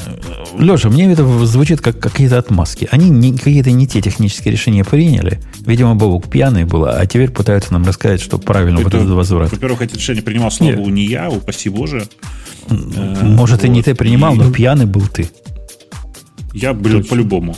Ну подожди, не, вообще имеет смысл, мне кажется, в чем-то. То есть Мира, конечно, где запускается. Если потом этот бинарик все равно запускается в контейнере, то, наверное, да, действительно не получается ничего интересного. Нет. Но я так понимаю, что он э, работает настолько близко к железу, насколько это вообще возможно. Поэтому, ну, наверное, опять же, есть смысл, но я согласен, наверное, с Бобуком, что не видя внутреннюю кухню Яндекса, наверное, сложно представить там задачи, которые возникают. Отвечая на твой вопрос, Бобук, например, какие еще системы работают там на тысячах серверов в кластере, ну, например, Cloud Foundry. Ну, тысячи, не сотни. Тысячи. тысяч. А, ну не сотни, не тысяч. Сотни, Про сотни тысяч, тысяч да, не знаю. Тысячи, да. Ну, видишь, просто как бы тысячи серверов это штука, которая была в Яндексе в тот момент, когда появился питон, понимаешь? В смысле, поисковая система это такая дура, которая жрет столько серверов, сколько, до скольки может дотянуться, и что самое страшное, все их окупает. Поэтому, ну, как бы, тут, конечно, не, не о первых тысячах, даже не о первых десятках речь идет. Э, ну, я, я даже не стал реагировать на твой наезд, вот этот, что на Go напишешь медленно будет. Ну, на Go напишешь медленно будет по сравнению с C, наверное, или с раз там, да, но, но уж не по сравнению с питоном. Э, да я думаю, что я не говорил, что медленнее, я имел в виду, что сейчас все такие сервисы работают примерно одинаково. То есть глобальной разницы в производительности уже нет. А, а если глобальной разницы в производительности нет, то, в общем, без разницы на чем писать. Слушайте, тут я про питон, про тормоза питона вспомнил эту историю жизни. Ко мне приходила на прошлой неделе дочь в законе задачи, которую ее начальник ей прислал. Хорошая программистская задача. Задача выглядит как... Я вам может, даже пришлю. Тогда прислать нечего. Он прислал фрагмент кода в виде скриншота, как он умеет, э, и говорит, вот этот код у меня работает 6 часов. Нельзя ли улучшить?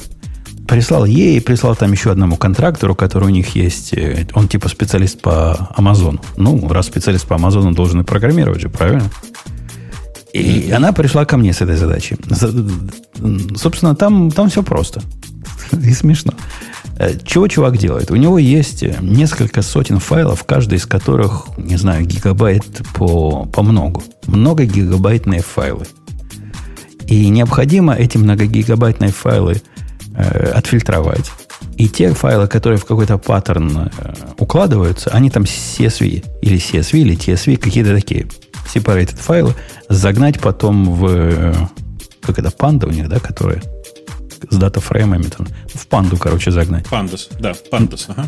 И код у него делает вот реально вот это. У него есть цикл, в котором он читает все файлы. После того, как он увидел, что файл, ну, там цикл в цикле, ну, как умел, сделал.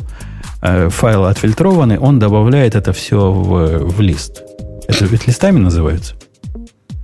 Ну, вот эти слайсы. Ну, слайсы массив да. типа, да? Ну да, массив, слайс Лист. такой. Этот слайс у него растет на, на сумму, как нетрудно догадаться, сумма всех э, файлов по размеру, которые прошли. То есть там один файл в память не влезет.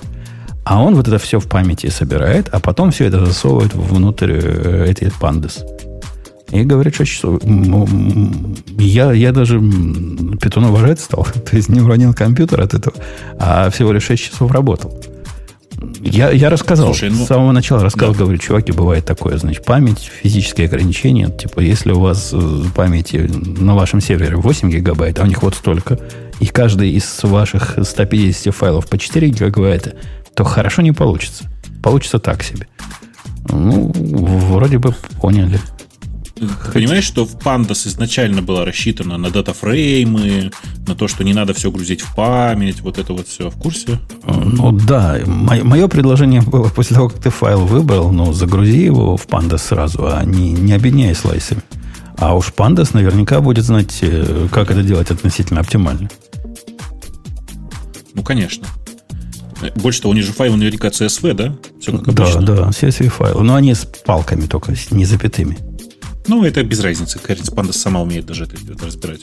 Конечно, ты просто собираешь эти данные, ты собираешь просто отдельные датафреймы, в смысле, отдельно файлы в Pandas, и уже по ним э, проходишься из, э, как бы, грубо говоря, работая из Pandas, а не пытаясь работать с, ли, с листами, потому что это чудовищно медленно. Ну да, там в Pandas есть какой-то конкат свой, который как-то волшебно работает. Да. Вот, это, вот это все я, я и предложил. Он не на волшебно работает, он просто внутри на C написан. А, вот почему, вот почему у вас на питоне все быстро работает.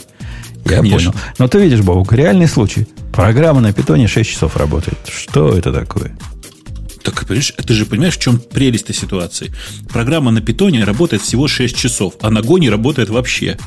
Да, потому что ее не написал никто. А... Нет, потому что вообще-то на самом деле таких библиотек нет. У него же там SciPy, NumPy, Pandas, вот это все. К сожалению, всего этого для Go нормального нет.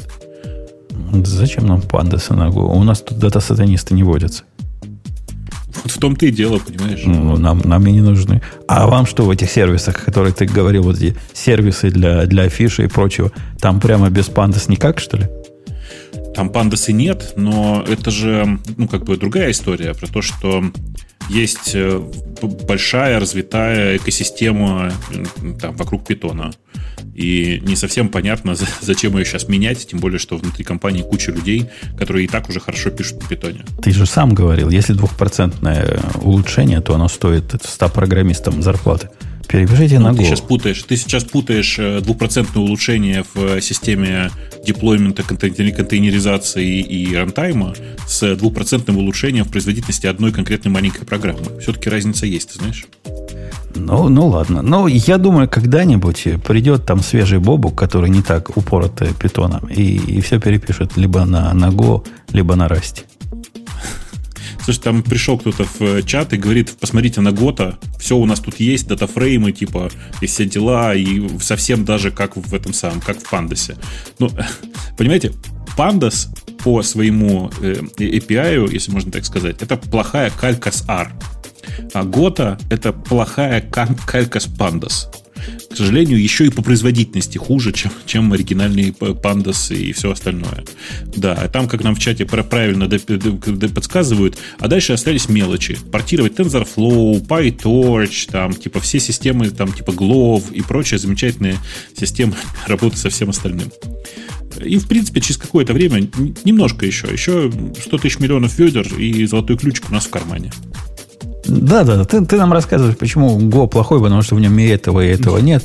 А... Нет, я рассказываю, что а это тебя... очень детское представление, о том, что если одна библиотека есть, то с ней раз и ура, и можно уже типа писать эм, типа научные программы. К сожалению, нет. Ну да, да, да. Я, я, я рассказывал, что наш переход всей компании на, на Go натолкнулся именно на то, что не было библиотеки достойной для самбла в то время. А так бы мы уже все на Go писали. Не только мои орлы. Ну вот видишь как. Видишь как. Да. Я, я предложил сами ее написать. Но наши какие-то параноики говорят, ну как, как ты сам напишешь? Там умные люди писали библиотеку для самой для Java. Посмотрите на эту библиотеку. Это умные люди. Это, нет, это, это звери. Так это, это, это, не вина, это не вина Java. Это вина... Ты видел протокол вообще самого? Там же там по-другому никак. Он, он создан, чтобы мучить людей. Не, ну он суровый протокол, но ничего такого. Вот когда, когда мне пытались идею продать, что самому такой не написать, и протокол на 200 страниц, ну да, протокол большой, я согласен. А, однако нам не надо все крайние случаи. У нас есть три, три случая, которые надо покрывать. И я бы это за неделю написал, оттестировал, и было бы прелесть. Буба Шельдовар была бы. Да. Буба Шельдовар, который, напомню, никто не использует уже. Не, никто из, из Алима Хадашим не использует, а нормально люди используют. Окей, хорошо. Эм, так что, какие у нас еще темы есть? Там же наверняка что-то интересненькое осталось. А, зумовская пайблуда. За 600 долларов денег. Да. Ну, на самом деле не зумовская, потому что это э, соответствующая компания, и вообще это какая-то большая программа под названием Zoom for Home, в которой собирается участвовать даже Microsoft и кто-то еще, в общем. То есть Zoom насто- настолько вещь в себе, что им теперь уже свои железки нужны для того, чтобы они а, работали. Да, там на самом деле, ну вот эта вот компания, на самом деле, DTEN ME, DTEN. Партнерская компания просто DTEN. Угу. Да, а выпустила девайс. Девайс представляет из себя 27-дюймовый экран с камерами, микрофонами. Он сам тачскрин и при этом совмещен еще и с клиентом для зума. А тачскрин позволяет рисовать прямо на экране, когда, он, когда там у вас whiteboard и так далее. А вот я не очень понял, зачем нужны три камеры, как именно они влияют, но по идее они делают там более-менее нормальную картинку. 8 микрофонов это такой массив, который позволяет качественно записывать ваш звук. Да и предполагается, что вы ставите перед собой 27-дюймовый монитор, включаете его и готовы участвовать в видеоконференции. Вам не нужен компьютер, вам не нужен микрофон, вам не нужна веб-камера. На практике Но получится, ты, ты, ты ставишь, уменьшаешь. Ты ставишь эту балалайку возле холодильника, как делает Ксюша, и, и все твои 8 микрофонов записывают его шум. Э, Женя, как бы, Женя и Сережа сильно преуменьшили. Не 27, а 27, 55 или 75 дюймов. У них три варианта сейчас. То есть можно и на а. стенку а, повесить. Да. Меня, на самом деле, пока я долго смотрел вот на презентацию, ну, как долго, там, сколько, две минуты э, этот ролик, меня все интересовало. Они все сидят, ну, там, условно говоря, несколько участников сидят все перед этими экранами, а, откуда берется, собственно, вот тот самый график, который они, по которому они рисуют пальцами. А потом выяснилось, что там все-таки есть HDMI вход, то есть теоретически, видимо, тот, кто показывает презентацию, в ходе этого подключает к своему девайсу по HDMI ноутбук, например. Ну, это не кошерно. Это, это не кошерно как-то. Надо как, как-то без, беспроводно. А это беспонтово получается. Подождите, подождите. Мне, мне кажется, вы что-то, что-то не то говорите. Смотрите, вот тот девайс, о котором вы говорите, он называется D10Me. Это устройство ага. для дома. Оно не для э, людей где-то там в офисе. Это штука, которую ты ставишь дома у себя на рабочем столе, чтобы не, не с ноутбука ходить в Zoom, а как белый человек смотреть на удобном красивом экране. Прямо там же ты по нему можешь возить пальчиком, говорить, а мне вот в этом куске презентации нифига не понятно. Вот э, смотри, в этом моменте тебе уже неудобно, потому что этот экран у тебя стоит на столе. Э, короче, так. он строго вертикален, он строго под углом в 90 градусов к твоему столу. А как мы все ну, знаем, да. пальчиком в, этом, в таком положении экрана рисовать по нему не очень удобно. Слушай, ну, э, честно тебе скажу, вот я предыдущий, в смысле, я не видел Ми, я видел у них предыдущее устройство, которое называется просто D10. Mm-hmm. На нем нормально. Вполне себе. Да, то есть, а, а, слушай, 600 долларов не проще iPad купить, ну? Mm-hmm. За а, iPad же маленький. У них не бывает же iPad размером 27 А, дюймов. это 27 дюймов. Мне, мне, Леша, дюймов. мне, Леша, кажется, это такой ответ хипстерам, которые уже давно перешли на 13-15 дюймовые ноутбуки и хотят зачем-то собеседников крупно видеть. То есть они не в курсе, что бывают настоящие компьютеры с большими экранами, и что бывают отдельные экраны, которые продаются, можно подключить туда. А им вот такая специализированная приблуда зачем-то нужна.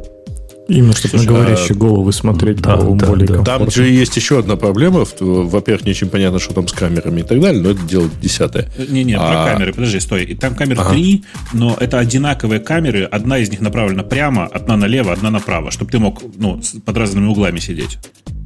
Э, э, и это на практике очень важно. Кому это? Кому это надо? Я даже не знаю, как тебе сказать, ну, просто более широкое покрытие. Ты можешь сесть, там, наклониться, сесть, почесаться, как-нибудь еще лечь. Очень удобно. Это с одной стороны, а с другой стороны говорят, я сам не знаю, повторюсь еще раз, говорят, что они собираются с помощью трех камер более точно отделять тебя от фона и делать подложечку более точную. То есть, как бы тебе больше не нужен хромакей, понимаешь? Ой, Слушай, понятно, ну, понятно. извини, хромакей стоит 50 долларов.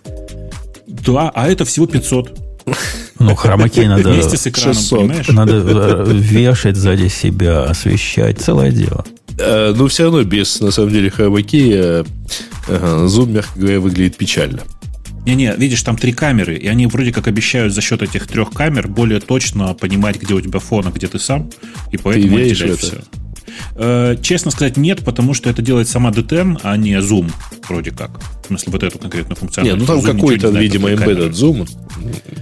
То есть, Да-да, а Zoom там просто у них э, в качестве основного интерфейса. Там прикольненько довольно, что они сделали сразу же там поддержку календаря, и у тебя прямо здесь, значит, есть кнопочка там присоединиться к Zoom и всякое такое.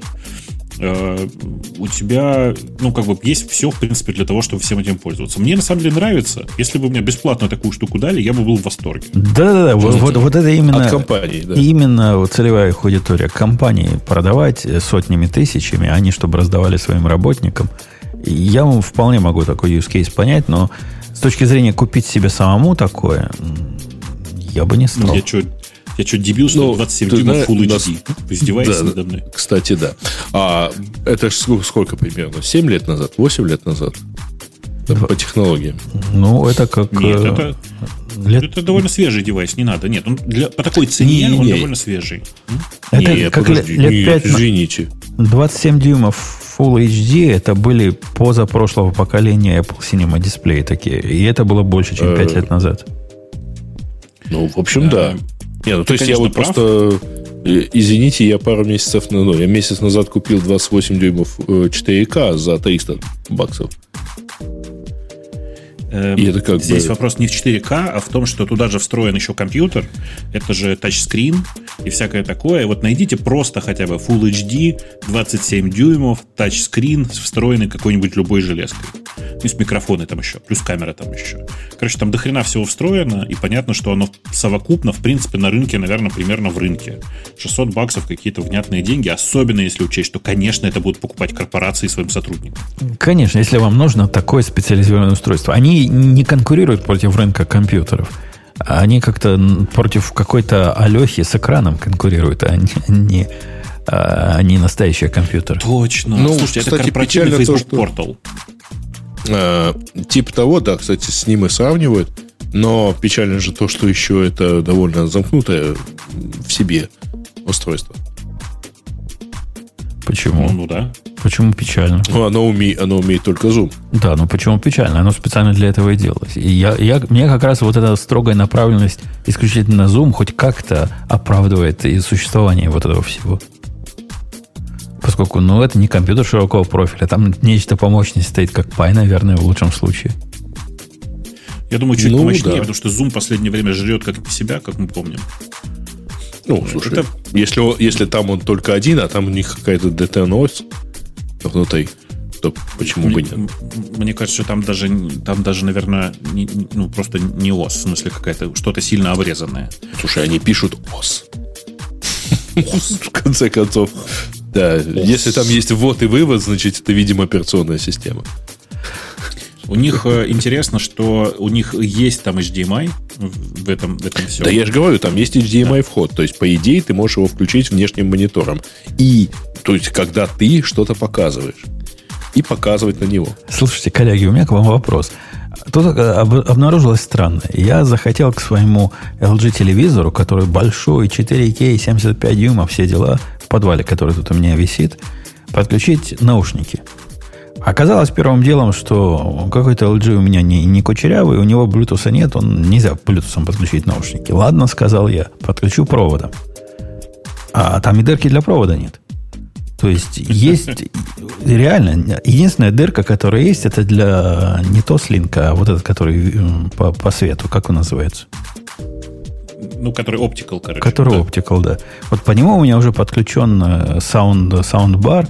И единственное, что я могу сделать, придумать какой-то к нему э, железку, которая между ним будет. Ну, вы понимаете, да, чтобы оттуда брать аудиосигнал и потом мне на наушники передавать. Я не могу ничего такого готового найти. То есть, чтобы с одной стороны вот это световое взошло, а с другой стороны, видимо, мне нужен аналоговый э, аут. И, как- как-то удивительно. Они вообще не задумываются о том, что людям в наушниках хочется послушать. Мне кажется, не задумываются. Я, я, я, я обижен. Я обижен сильно. Проверил, думаю, может, все телевизоры такие? Нет, проверил в Sony. У нее и Bluetooth есть, и, и джек для наушников есть. Это LG такие. Дебилы оказались. Причем не копеечный телевизор был. Не то, что он там 300 долларов стоил. Нет, нормальных денег стоил. Не самый последний. Э, ну, в ряду. Такие же. Ладно, у меня тема для тебя, Леша, есть. Потому что ты наверняка из тех, которые сможет ответить на вопрос. Я уверен. Вот, 42. Э, это ответ, а я еще вопросы. Да, это ответ на все. А вот придумай вопрос теперь. Почему, я пытаюсь найти, найти эту статью, почему всего две строки добавил чувак? Видел эту статью? Нет, еще, ну я вот по заголовку читаю, судя по всему, что-то про менеджмент, управление проектами и вот это вот все. Почему так долго занимает добавить две строки? А вот почему так долго занимает? Нас э, с Греем, как больших начальников, интересует этот вопрос. Вот этим бездельникам мы платим от э, не знаю, от 70 до 250 долларов в час. Они сидят вокруг этих двух строк две недели и добавляют две строки. Это что за производительность труда такая? Объясни нам, как человек. Это еще, это еще хорошее. Бывает, что ты сидишь две недели, чтобы где-нибудь там один символ поменять. Вот это бывает обидно. А две строки это прям дофига. Хорошая производительность а в чем, такая. А в чем наезд-то там? Что это типа, что должна быть какая-то корреляция между количеством изменений в код и временем, затраченных на это? Или, или что? Или надо делать просто быстрее? Есть какая-то разумная? То есть, если бы, например, два дня сидели, то окей, а две недели это недопустимо. Ну, я бы сказал, что если человек... Вот я, я смотрю как начальник на это дело, и, например, оцениваю производительность работы своих программистов, э, глядя на комиты, которые... Ну, я какой-то продвинутый начальник. Ну, вот, например, Грей. Он про комиты не знает. Ему присылают э, дифы э, его подчиненные каждый вечер. И он смотрит на дифы. Говорит, вот этот чувак хорошо поработал сегодня, мы ему выдадим зарплату. У него есть 70 строк сегодня.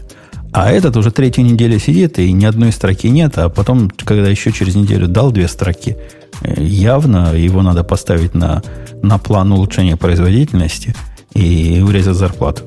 Ведь разумная вещь, я говорю, вместе с Греем. Почему нет? Как, как их мерить будем, вот этих бездельников? Сереж, тебе там, тебе там в чате подсказывают, подсказывают, что срочно анекдот про мужичка с молоточком и двигателями океанского лайнера. Нет, у меня другой анекдот на готове на самом деле. А, даже не анекдот, а история из жизни. В какой-то момент, э, будучи, по-моему, это был 2012, по-моему, год. А, короче, декабрь месяц, мне в почту начинает валиться 2013, не помню точно. А мне в почту начинает валиться сообщение от Жиры. А я думаю, странно, что-то иду читать. А, я не помню, Гриш, может, ты подскажешь? Вот когда-то, видимо, пытались сделать одним из параметров KPI там, для ревью а, закрытые тикеты или открытые тикеты. Ну, это у кого-то, типа, у каких-то специализированных менеджеров каких-то было. Ну, короче, мне пришел, э, пришел закрытый, э, закрытие тикета э, на баг, который я репортил в бета-версии Neo. Помнишь, да? Да, конечно. Интер... Вот. В тот момент, когда его уже закрывали, то есть, когда он уже был retired, с резолюцией OneFix. И тут я понял, что вот кто-то поставил в качестве KPI закрытие тикета. А я вам вот отвечу обоим сумпутунам, как двум менеджерам, что вы зря пытаетесь это вот то, что называется пасти котов. Потому что программистская работа, она часто не измеряется вообще ничем. То есть, в принципе, особенно, особенно какой-то research and development. Если там это мы говорим про продуктовую разработку, то окей, может быть. А иногда ты реально бывает сидишь и, например, и неделю думаешь. Ну, хорошо. Кому говорится, претензии есть? Погоди, погоди. Я, как хозяин компании, что ты там думаешь, мне не важно. Мне продукт нужен. Первично. Конечно. Ну, правильно, но продукт, э, для того, чтобы сделать этот продукт, ты же не, не продукт, это же не код, правильно? Продукт это сочетание всего сразу. Продукт, тебе даже продукт часто не нужен. Может быть, я подумаю настолько, что тебе скажу, что тебе даже продукт этот не нужен. Возможно, мне нужна видим, видим, видимость продукта. Возможно. Но однако, когда ты два дня думаешь и не даешь результата, то ты зря мои деньги проедаешь, моих инвесторов. А почему, почему не даю результата? То есть то, что я что-то узнаю, то, что я что-то пойму, например, про бизнес, про задачу, про продукт, это же тоже результат. Он не выражен, может быть, в коде. Так это нормально. Лучший код это тот код, который не написан. Правильно? Его не, не надо поддерживать, не, он стоит ноль. Ничего подобного. У меня есть... Я, ладно, я уже не, не снимаю шапку SEO. Я уже не SEO, я всего лишь продукт менеджер И у меня стоит очередь разгневанных заказчиков, вкладчиков. Говорят, мы, мы вам денег занесли, вы нам обещали вот эту функциональность, ее нет. А ты у меня при этом программист, вместо того, чтобы написать формочку, которую мне надо, сначала 33 дня думаешь, а потом мне объясняешь, что формочка на самом деле не нужна. Вон из Конечно. профессии такого. Не, ну смотри, ну представь, тебе нужно, пришли, не знаю, заказчики и сказали, что им нужна, нужен какой-то отчет, который им там, не знаю, выведет до продажи за месяц какие-нибудь или еще что-то. И этот отчет, не знаю, займет написать там 20 дней, потому что он прям вообще сложный, потому что там на данных по продажам там 100 тысяч триллионов. А окажется, оказывается, что им не нужен этот отчет, им нужен, не знаю, просто одна сумма оборот ее посчитать, например, гораздо проще. И, может быть, даже над тем, чтобы подумать над задачей, покопаться, не написать этот отчет, который им нафиг не нужен, а дать им одну цифру. И, может быть, даже отчет-то нужен сейчас, чтобы отчитаться перед, например, налоговой. Да я им не буду писать эту функциональность, эту форму. Я ее один раз запущу скрипт, дам им эту цифру, они унесут там в налоговую, отчитаются, все. Мы эту фичу никогда не будем делать. Так, это проще разогнать программистов, и пусть такие, как моя тетка, руками в Excel считают если у нас такой так подход. В, в этой идеальной ситуации, но понимаешь, иногда, в принципе, даже тетка считает, что это все нужно, а программист может вот посидеть, по, тут, поразмыслить и в итоге ничего не написать. Поэтому я говорю, две строчки за две недели это прям дофига. Это реально очень много. Я бы, я бы за это даже премию выдал. Вот если бы одну строчку за две недели, вот это уже, мне кажется, производительность хромает. Мы, Тем более строчка, мы с Грей, строчка же строчки рознь. Мы с Греем не согласны. Грей, когда нам такие приходят, вот как Леха, и рассказывают, что они там воятели высокие, думают о высоких бизнес-задачах, мы ведь с тобой понимаем, ну, бездельники. Ну, на пляже провалялись две недели, а потом за три минуты в эти две строчки написали. Это ж ясно всем. Угу. Нет, ну смотри, зависит от бизнес-задачи, да. Иногда люди переходят с бизнес-задачи, например, не знаю, нам нужно, чтобы был вот этот проект готов в срок, э, чтобы меня повысили. Им никто никогда не будет пользоваться. Ну, просто нафигачьте кода, формочки, демку запишем, сдадим, меня повысят продукт закроем. Это одно. И здесь тоже, опять же, это понимание бизнес-задачи. Тогда я буду просто сидеть, писать код и не думать. А вот если вы скажете, что это действительно нужен какой-то продукт, какой-то рынок, там вот это все, это же совершенно, совершенно другое. Поэтому здесь... Но, с, Леш, связано... честно говоря, если в тот момент, когда я пойду и расскажу, что мне нужен продукт, есть рынок, а в ответ мне разработчик начнет говорить, ну, наверное, тебе не нужен продукт. В общем, посиди спокойно, давай покоем, и э, ты поймешь, что продукт никому не нужен. Ну, тут как бы судьба разработчика станет стоит довольно прозрачной. Нет, посидим, покурим, это, конечно, не вариант. Но, Но если он тебе предложит вариант, что а давай сделаем ты, там research какой-нибудь, соберем данные. Ты говоришь, ты ему придешь, скажешь, слушай, давай сделаем э, стартап, и в котором поймем, мы будем... нам продукт не нужен. А, Нет, а, смотри, а, вот ты придешь к программисту и скажешь, слушай, давай, я придумал классную идею. У нас нет доставки пиццы на районе, давай сделаем. А он тебе скажет, слушай, а давай я просто сам на велике съезжу, пиццу довезу и посмотрим, будут у нас хотя бы два заказа. У нас есть а горы, что нет. горы удивительный случай, когда совпал, с одной стороны, программист, который продукт-менеджеру верит, а с другой стороны, продукт-менеджер, который верит спецификации. Вот бывает такое, ты представляешь, бывает. И вот это пришел продукт менеджер в лице нашей тетки. Пришла ко мне, но я, правда, эту задачу себя скинул на одного из орлов и говорит, есть такая необходимость. Заказчики, заметь, во множественном числе, будут присылать нам вот такие-то файлы, жуткие XML, и их надо распарсить и наложить наверх статистики. Они уже статистически просчитаны для тех данных, которые мы не видим и которые нам вот эти заказчики не могут показать, но мы должны их наложить в том случае, если там такие-то условия совпадают. Э, задача офигенно непростая, поскольку, ну, ну, там, казалось бы, наложить одну статистику на другую ерунда, но там масса всяких тонких случаев. Дал я Орлу, Орел писал недели, наверное, три, причем я смотрел на его код, нормальный код, выкатили в продакшн, я говорю, тетки, давай проверять будем. Мне самому интересно, я, я ведь его, э, эти MR оценивал, на вид все нормально, тесты проходят. Запускаешь, не работает. То есть запускаешь, не генерирует ничего. Хм, сказали мы с теткой. Дали другую, другие данные. Запускай, не генерирует ничего. Оказалось, ни один из тех заказчиков, которые у нас есть, ни один. Там есть несколько сотен заказчиков, не имеет вот этой ситуации, для которой эти данные хотя бы что-нибудь смогут сгенерировать. И трехнедельная активная работа, как ты любишь, писал человек, активно писал. Другой человек в моем лице активно проверял. Оказалось, ни для чего не нужна. То есть нет у нас такого случая, который вот этот замечательный э, э, рапорты могут помочь э, улучшить. Нету. Но, а, но а вы заранее могли дают. это узнать как-то или только уже после написания это стало ясно? Ну, в принципе, я, я на тетку грешу. Я бы не смог это понять. Там офигенно, знаешь, непростая логика по поводу этих ордеров, которые переходят с одного места в другое, где-то меняют своего хозяина, где-то меняют свой тип. Принципе, ее опыта, наверное, в бизнесе хватило бы сказать, не-не-не, они не доходят до такой степени, когда нам вот это может понадобиться. Но она, по-моему, недостаточно глубоко этот вопрос изучила. И в результате это выяснилось только после реализации. А если бы программист посидел и внимательно это посмотрел, разобрался с бизнесом, он бы, как Леха сказал, через две недели, не, это писать не надо.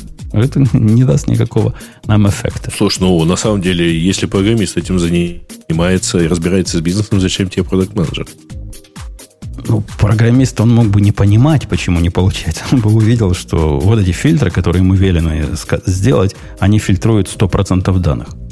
Согласись, от этого мостик уже недалекий к тому, не, что не, может и писать я понимаю, не надо. но по идее правильное распределение жизни между продукт менеджером и разработчиком выглядит так. Продукт менеджер знает, что надо сделать, а разработчик знает, как это сделать.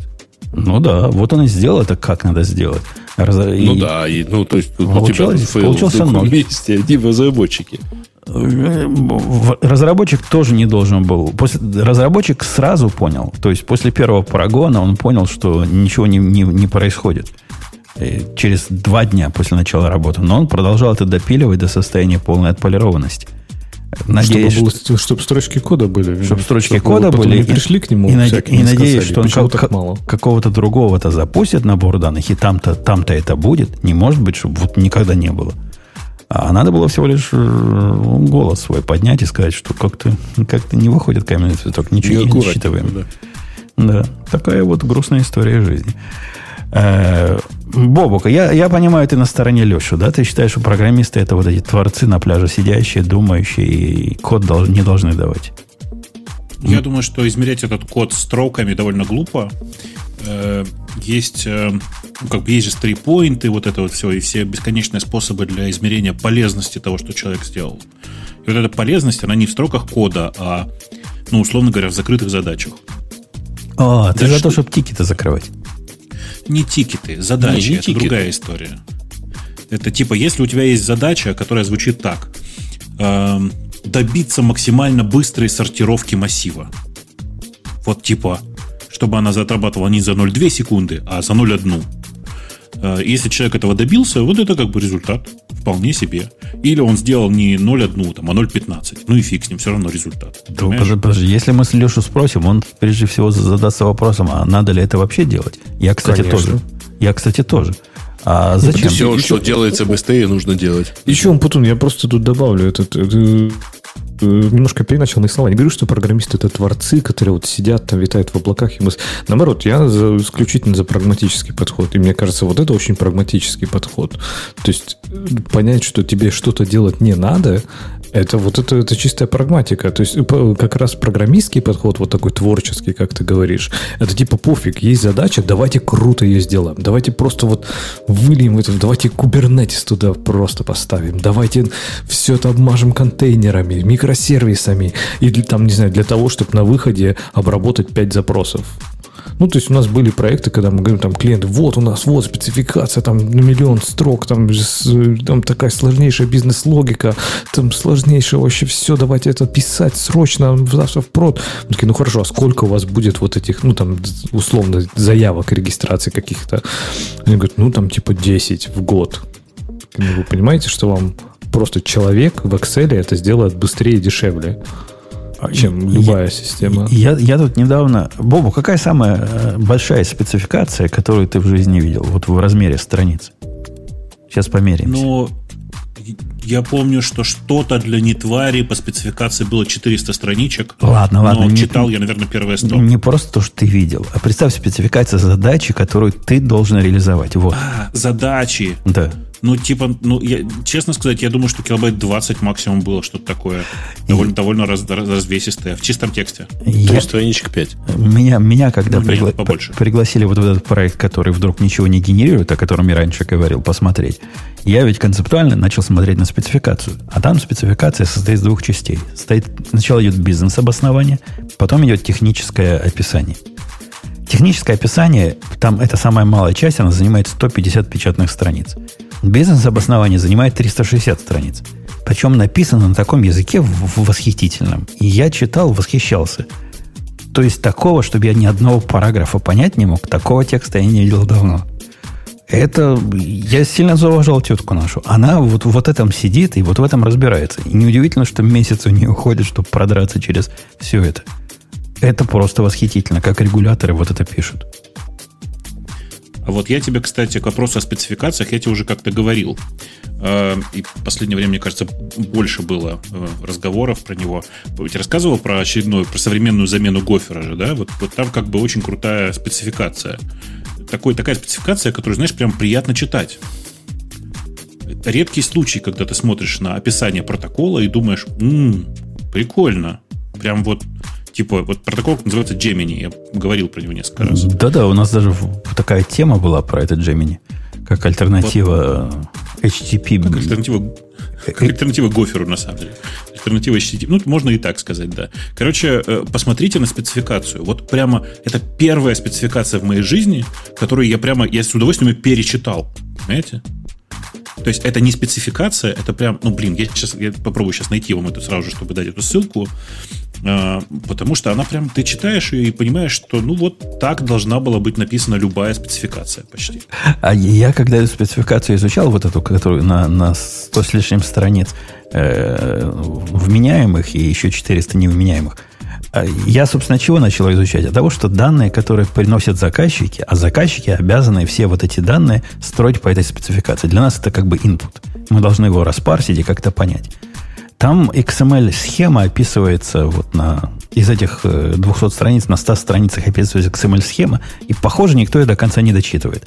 Посему некоторые заказчики вещи, ну, например, объем. Объем, сколько ценных бумаг послали в заказе. Нам бы с вами казалось, что это должно быть целое число, правильно? Ну, да. Нифига подобного. Половина заказчиков посылает его как э, decimal, то есть ну, с точкой и там 4 нолик. Потому что где-то есть элемент, который описывает... Ты, ты видел, Боб, как в этих XML-спецификациях описывается? Там типа условия такие композитные. Такой тип или такой тип, а если вот такая ситуация, то такой тип. Но mm-hmm. самое смешное было, другой новый заказчик пришел. Он ты знаешь, как он эти цифры выдает? Мало того, что так. десятичная точка, так еще и запятой, чтобы разряд разделять. Ну, то есть, когда ты 1500, будет 1,500.00. И, и вот так у всех, вот, так, вот, так, вот такие данные приходят. При, при этом спецификация ну, очень, очень строгая, да. неплохо, неплохо. Но оказалось, что надо предусматривать и дробные части. Бывают такие ситуации, когда бумаги приходят дробным образом можно полторы бумаги продать в какой-то дикой ситуации. Это же mm. моя любимая. Полтора землекопа. Капуст... Капусточка это хорошо, но надо держать дома и горячие закуски. А, да, ну ты нашел, пока я тебе время покупал на бросок. А, а я кинул уже ссылку вам на спецификацию. А что только нам, всем остальным не даешь? И вам, и, и наш в чат большой, и в большой наш чат. А, Я помню, что у нас есть маленький такой чатик на 3000 человек, и он легко найти в э, Телеграме по словам радио минус Ти пробел чат. Mm. Прям там толпы людей, и на самом деле там довольно классная тусовка собралась. В реальности все 3000 человек одновременно не говорят, не беспокойтесь, можете спокойно приходить. По-моему, они даже одновременно не читают. Кстати, нормальная, так, слава богу. нормальная спецификация, но, судя по всему, сам протокол несложный. Судя по тому, Он несложный, какая но, но оцени, как бы, вот там, это реально протокол, не то, что протокол, хрен с ним, а спецификация, в которой ничего лишнего. Вот написано ровно то, что ты хочешь узнать, на самом деле. Прям... Я, я обычно тоже свои сервисы так и описываю. Чего мне там писать без обоснования? Ну, вот такой вход, такой выход, такой запрос, такие варианты бади сюда, сюда приходят. Э, такая специфика, там, доллар там поставишь, э, амперсант сям поставишь. И все, и нормально. Сам иногда даже ну, пользуюсь. В общем, так и есть. Единственное, что в этой спецификации некрасивое, что мне кажется не очень хорошее, это то, что у спецификации есть номер версии, но внутри спецификации нет ченджлога я как-то привык к тому, что говорят, с версии такой-то у нас началось вот это. Где-нибудь прям в отдельном месте, понимаешь? Но так как э, протокол еще очень молодой, у него версия 0.14.2, вот последняя я смотрю. Э, понятно, что, ну, наверное, рановато еще changelog заводить, до версии 1, по крайней мере. Я, кстати, не могу плохого слова сказать про то, как биржи свои спецификации на обмен данных дают. Вот эти прям молодцы, они научились. Видимо, их сильно били за это. Но и, и NASDAQ, и New York Stock Exchange, когда они выкатывают какую-то формальную спецификацию, это любо-дорого. Понимаешь, там прописано все так аккуратненько, все так ровненько. Ты всегда знаешь, в какой раздел пойти. Ты не ищешь между 55 аппендиксами, что ж вот эта магия означает. Они приняли, по-моему, сознательное решение, мы будем информацию повторять. Вот если ты читаешь спецификацию на трейды, то тебе не скажут, смотри информацию про то, как в квотах это сделано. И ты ходишь по этому PDF, как дебил ищешь. Они еще раз повторят. Молодцы, красавцы. Если есть число, которое не больше 5 символов, будет написано не больше 5 символов. Если там вариантов у кодов от А до Z, но исключая P, они перечислят от А до Z, просто P исключат. Не напишут исключая P. Понимаешь? Они такие, как в Go все сделано. Вот в лоб, вот прямо. Оптимизированы для чтения, а не для писания. Научились. Молодцы. Ну, в общем, да. Слушайте, у меня к вам странный вопрос, пока мы дальше в тему не ушли. У меня тут просто параллельно пришло сообщение, мне нужно было срочно прочитать файлик. И пока я его открывал, я прям созрел спросить у вас. Вот у вас же у, почти у всех, как почти у всех, у вас у всех айфоны, да? А вот вы код на айфоне в чем редактируете? Ты, ты, это вопрос из серии, когда вы перестали пить шампанское по утрам. Нет, I, I'm, I'm quite serious about that. Ни на чем. Мы нормальные люди. У нас в для этого в ноутсах. ноутбуки есть. Серьезно, да? Ну, ну, не, ну, ну это единственное, я единственное, в чем я вообще в жизни редактировал код, когда надо было на лету что-то поправить, это откуда ты его копировал в ноты, там правил и потом отправлял обратно. Ну, это, это жесть, конечно. Посмотрите, если вам... Ну, то есть я пользуюсь э, редактором, который называется Buffer Editor. Я вам сейчас пришлю ссылочку, чтобы вы позырили. Тоже вдруг вам э, понравится. Вот в оба чатика послал. Эм, он довольно милый, работает на iPad и на телефоне. Очень гиковский такой. Ну, в смысле, что интерфейс видно, что технарь писал. Технарь рисовал. Э, но при этом он там такой супер полнофункциональный, умеет все подряд, сам может в гид ходить, там, все, что вы захотите. Но что-то я стал от него уставать искать, и вот теперь ищу что-нибудь новенькое. Если в чате радиота мне кто-нибудь подскажет, что-нибудь новенькое, на что посмотреть, у меня требования довольно простые. Мне нужна там поддержка каких-то типичных языков программирования э, и работа с Markdown или org файлами. Лучше org, конечно, но хрен с ним, пусть будет Markdown. А как ты прям на айфоне прям что-то там редактируешь? Вот даже не на ну, iPad, а на айфоне. А на клавиатура, iPhone, как она же там пол, пол экрана же занимает? Или ты внешне? Я не знаю, тебе, тебе Vim пишут, да. Я тоже Emacs запускаю, но пишет, это как бы не, не так удобно. Ну, не знаю, что тебе показать. Сейчас какой-нибудь я кусок кода открою. Кусок орг, орг файла. Нет, э, клавиатура на самом деле довольно удобная сама по себе. Я не знаю, что тут можно переживать по этому поводу. Э, у него есть своя, свое встроенное расширение для клавиатуры. Сейчас тебе покажу. А какие-нибудь типа онлайновые у тебя не, не, не заменят этот? Слушай, а онлайн, ну, в смысле, понятно, онлайн, но на, на телефоне же очень неудобно из браузера все это делать. У него, видишь, есть специальное, у, у баффера есть специальное расширение для клавиатуры с дополнительными символами. Видишь, да? Такая отдельный, отдельный ряд я кинул в, в чат uh-huh. ведущих. Ну, ну вот. Ну, Мне кажется, это довольно, довольно удобно само по себе. Э, и, ну, я, на самом деле, просто привык к нему. Э, мне кажется, что в этом, наверное, дело. Вот. Эм, ищу хороший, короче, текстовый редактор для айфона. Если что, сигнальте. А какие у нас дальше темы? Может, в темы слушателей уже пойдем? Да уже пора бы. Ну, тут давайте, давайте выберем и пойдем. Время давайте. пришло. Выберем. Вот, вот я ну, первая тема про проблему у гитхаба. Они у него типа а, кстати, да. пять раз за последние два месяца. Э, слушайте, у нас что-то что не то, какой-то перекос у нас, смотрите, пошел, да? Вы понимаете, что мы говорили про все проблемы, а про проблемы гитхаба не сказали ничего. Ну, ну, мы, мы про своих тоже падал. Про своих э, да, либо, да, либо хорошо, бы, либо никак. Че там он прилег-то чуть-чуть на пару часов? Мы уже привыкли, даже не обижаемся. Вот, кстати, знаете, на самом деле, если бы GitHub э, не был GitHub, ну, в смысле, не работал бы с распределенной системой контроля версий, э, то, конечно, бы все это замечали существенно больше. А так, я не знаю, как вы, я пушить сразу от, давно отвык уже. Я сначала комичу, комичу, комичу, потом бывает иногда мержу их, в смысле сквашиваю, сквошиваю комиты. И только потом фигачу уже пуш. Поэтому, наверное, часто не замечаю. Даже. А, а я часто, ну, не каждый комит, конечно, но когда у меня комиты, комиты, комиты, а потом думаю, ну все, можно передохнуть. В этот момент пуш происходит. А поскольку передыхаю я часто, поэтому и пуши часто происходит. Ну, ну, видишь, я, я как бы молод, э, и даже иногда серп, поэтому, поэтому, в принципе, могу пока не отдыхать. Иногда хорват, да. А у кого же была это... Помните, у кого-то была такая классная идея, у кого-то типа из адептов там TDD и Trunk-Based Development, что типа в фоне запускался скрипт, который запускал э, на изменения, перезапускал тесты, если тесты проходили, он добавлял изменения, коммитил и пушил. Ну, чтобы типа такой был жесткий Trunk-Based Development, чтобы никакого, не было никаких расхождений ни с кем. Мне, мне очень нравится, у меня есть такой скрипт, э, откуда-то э, поставлен, называется GitNow. Знаешь, что такое, да? Это GitNow это такая штука, которая автоматически коммитит твои изменения, добавляет туда строчку «закомичено тогда-то» и пушит. Ну, это ну, как, типа, как Леша ща. говорит, да. Ну, хорошо. Да, да, да. да. Богато. Да. Да, да, да. В общем, никакого творчества у вас, товарищи, а можно, выс- а... высокие разработчики. Да, да. А можно ведь еще круче. Можно сделать GitFS, который туда файлик сохраняешь, а он его, как только ты его сохранил, он сразу его закоммитил, написал фиктивный change, этот самый, ну, в смысле, changelog и кинул его. Подожди, а почему фиктивный? Да. Какой-нибудь GPT туда Почему фиктивный, слушайте, такое, на да. самом деле?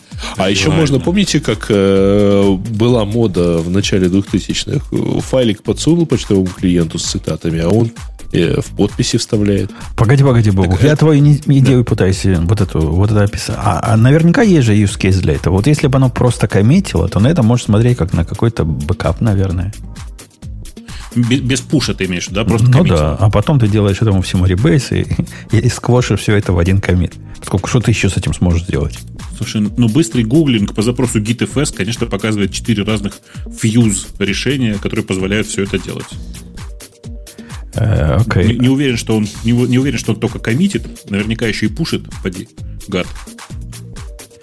Ну, это, это обидно. Хочу обратить надо... ваше внимание, что мы не поговорили про даунтайм. Надо, надо форс пуши делать. Это стрёмное дело такое. Но... И, или так их оставлять потом в репозитории. Тоже стрёмное ну, конечно, дело. так и оставлять. Окей. Okay. ну, ну, окей. Э, ну да, тогда, тогда get не превращается в нечто другое а не средство для поиска по комитам. Будет нечто другое. Средство, Слушай, там прям... Средство меток для бэкапа. Серьезно все. Я просто смотрю на этот GitFS. Он написан на питоне. Кстати, неплохо написан, на удивление. А, и прям, да, файловая система, все дела. А, правда, он монтирует только локальные репозитории. А нет, вру. Почему? Вот, пожалуйста, ремонтный прямо с гитхаба фигак, фигак в продакт, в смысле, ну, раз и готово, как говорится. Да. Ну, очень удобно. Очень не надо заморачиваться никакими Пишешь, и чтобы description, э, э, ну, то есть, видимо, commit message нейросеть сочиняла. Правда, следующий да, так, Леша товарищ сказал. обещает Говори. убивать авторов таких комитов. Uh, окей, в общем, это, таким образом гениально. мы поговорили про GitHub, хотя, хотя не поговорили. Давайте к следующей не статье.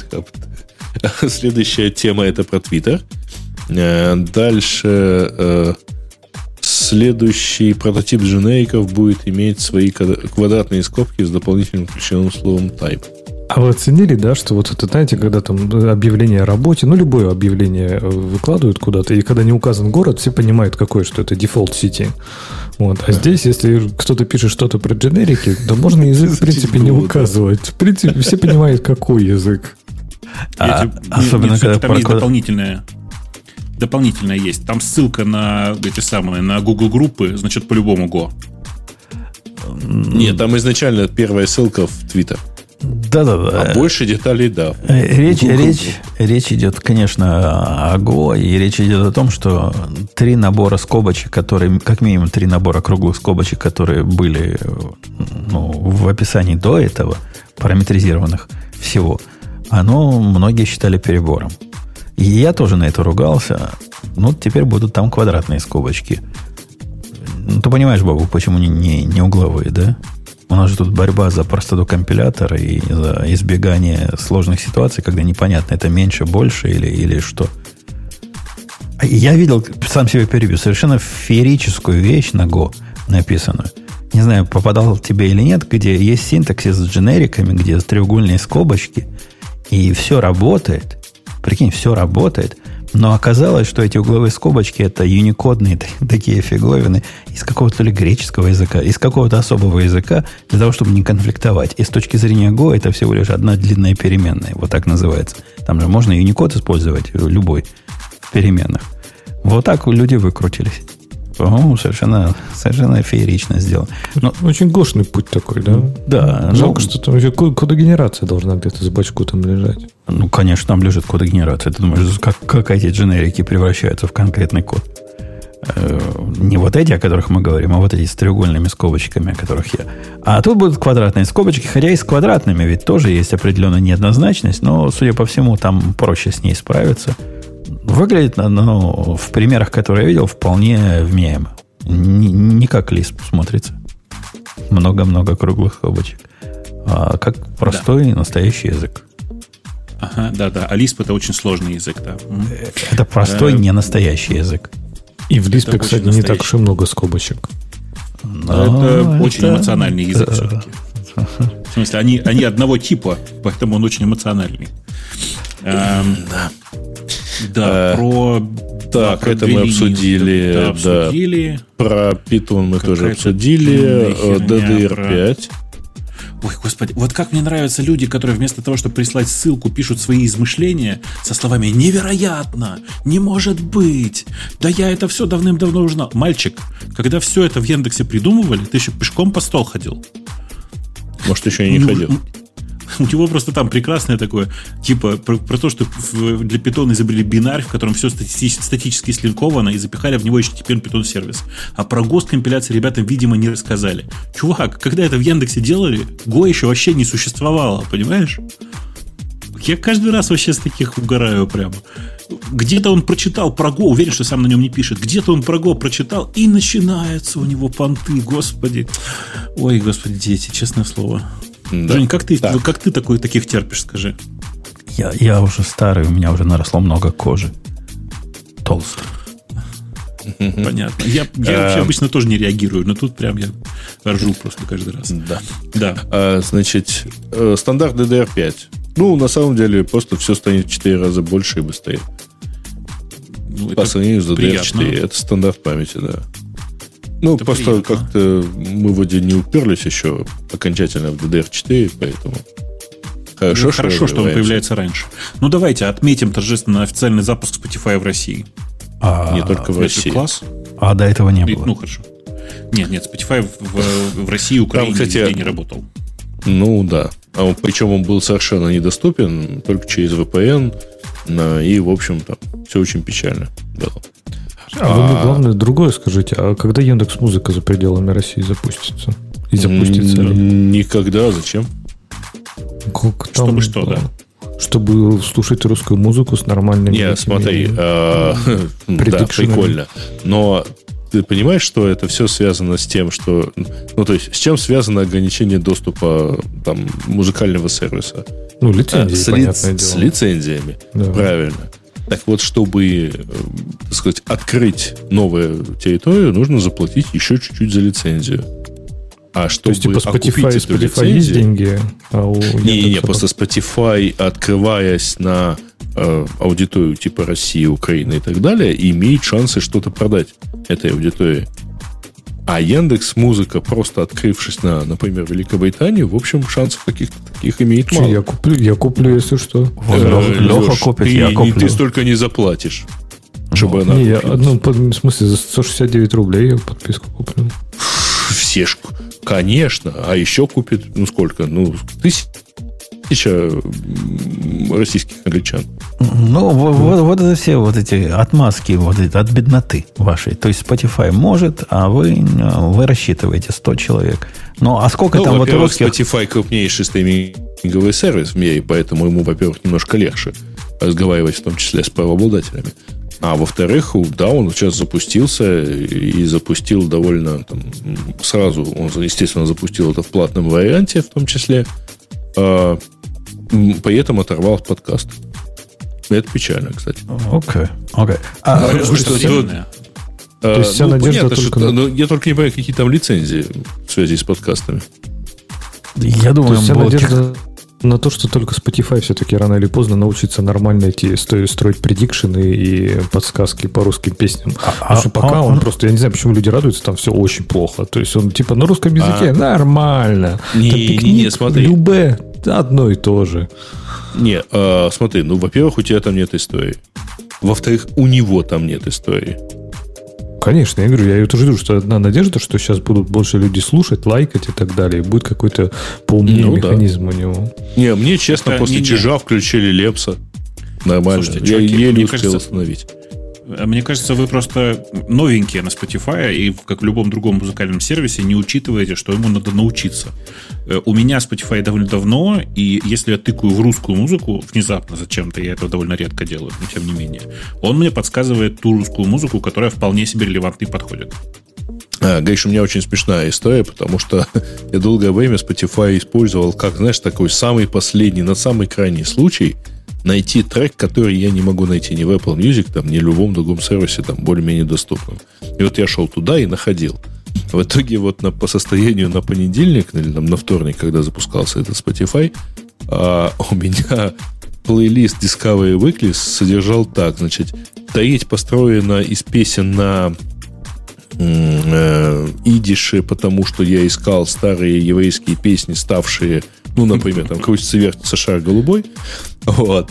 Еще какая-то часть очень, блин, старый блюз, то есть тоже где-то 30-е, 40-е годы. И совсем чуть-чуть более-менее современной классической музыки.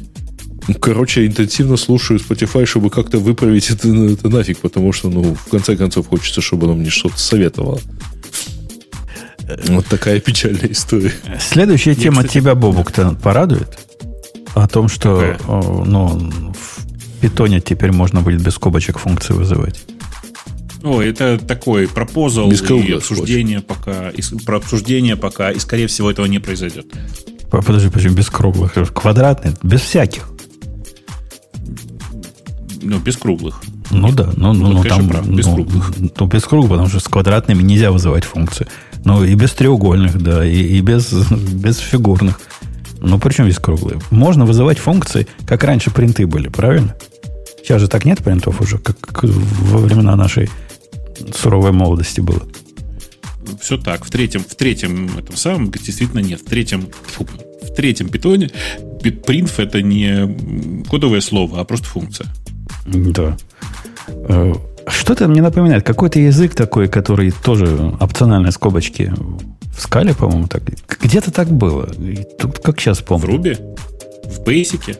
Э, В скале, в скале Бейсики, такое скобочки, вы о чем? В скале точно так тоже есть, да. Без, без скобочек, без скобочек. Да я, я думаю, что прокат, прок- прокатит это. В смысле, не, не будет этого из- изменения. То есть э, слишком... Это немножко усложняет этап компиляции, как вы понимаете, потому что там все становится не слишком очевидно. Компиляция, в смысле, в байткод. Э, И поэтому я думаю, что этого не будет. Несмотря на то, что, да, разговор об этом сам Гвидда начал. Окей. А какая мотивация у этого? Чтобы код более читаемый был? Это чтобы что? Или какие-то хитрые конструкции из этого можно будет строить? Которые как Там нет особенно никакой мотивации. Ты почитай, там большой тред на эту тему, о том, что вообще, в принципе, ничего не мешает. Э, Там, типа, поменяли парсер, э, там сильно обновили парсер в э, Python 3.10. Э, И новый парсер, он позволяет сделать так. В смысле, может, поз- позволяет вернуться обратно вот к, такой, э, к такому написанию. Ничего, ничего сложного в этом нет. Э, И поэтому отсюда взялись размышления. Может быть, надо попробовать? Не, ну, э, Давайте, может, попробуем. э, Это как раз классическое. Не всегда то, что ты можешь сделать, ты должен делать. Ну, там, собственно, никто, кроме Грида, и не говорит, что это можно, что надо пробовать даже, а большая часть рассуждений на эту тему такие пока. Типа, нет в этом особенного смысла, и есть очень правильный кусок треда, я помню, я его читал на, вчера, что ли, э, про то, что нет никакого смысла вводить изменения, которые в дальнейшем, ну, типа, усложнит ситуацию, потому что люди, которые писали на 3.10, будут использовать э, вызовы без, без скобочек, а с питоном 3.9 это не будет работать. Понимаешь, да? То есть, типа, нет смысла вводить несовместимость между версиями. Избыточную. Да, Да, я, я полностью понимаю и поддерживаю. Гвида чего-то то ли постарел, то ли... Да нет, он просто спросил, что вы про это думаете. Он даже он не говорил, что считает, что это хорошая идея. Это вред, типа, вред, вредные вопросы. Пришли бы хипстеры, сказали, да, хотим, хотим, и что, пришлось бы нам всем теперь обратно. Это не тот mail лист. Мне кажется, там нет такого. Не бывает. Ничего, я, я своим знакомым хипстерам его раз, распространю, будут к вам тоже приходить.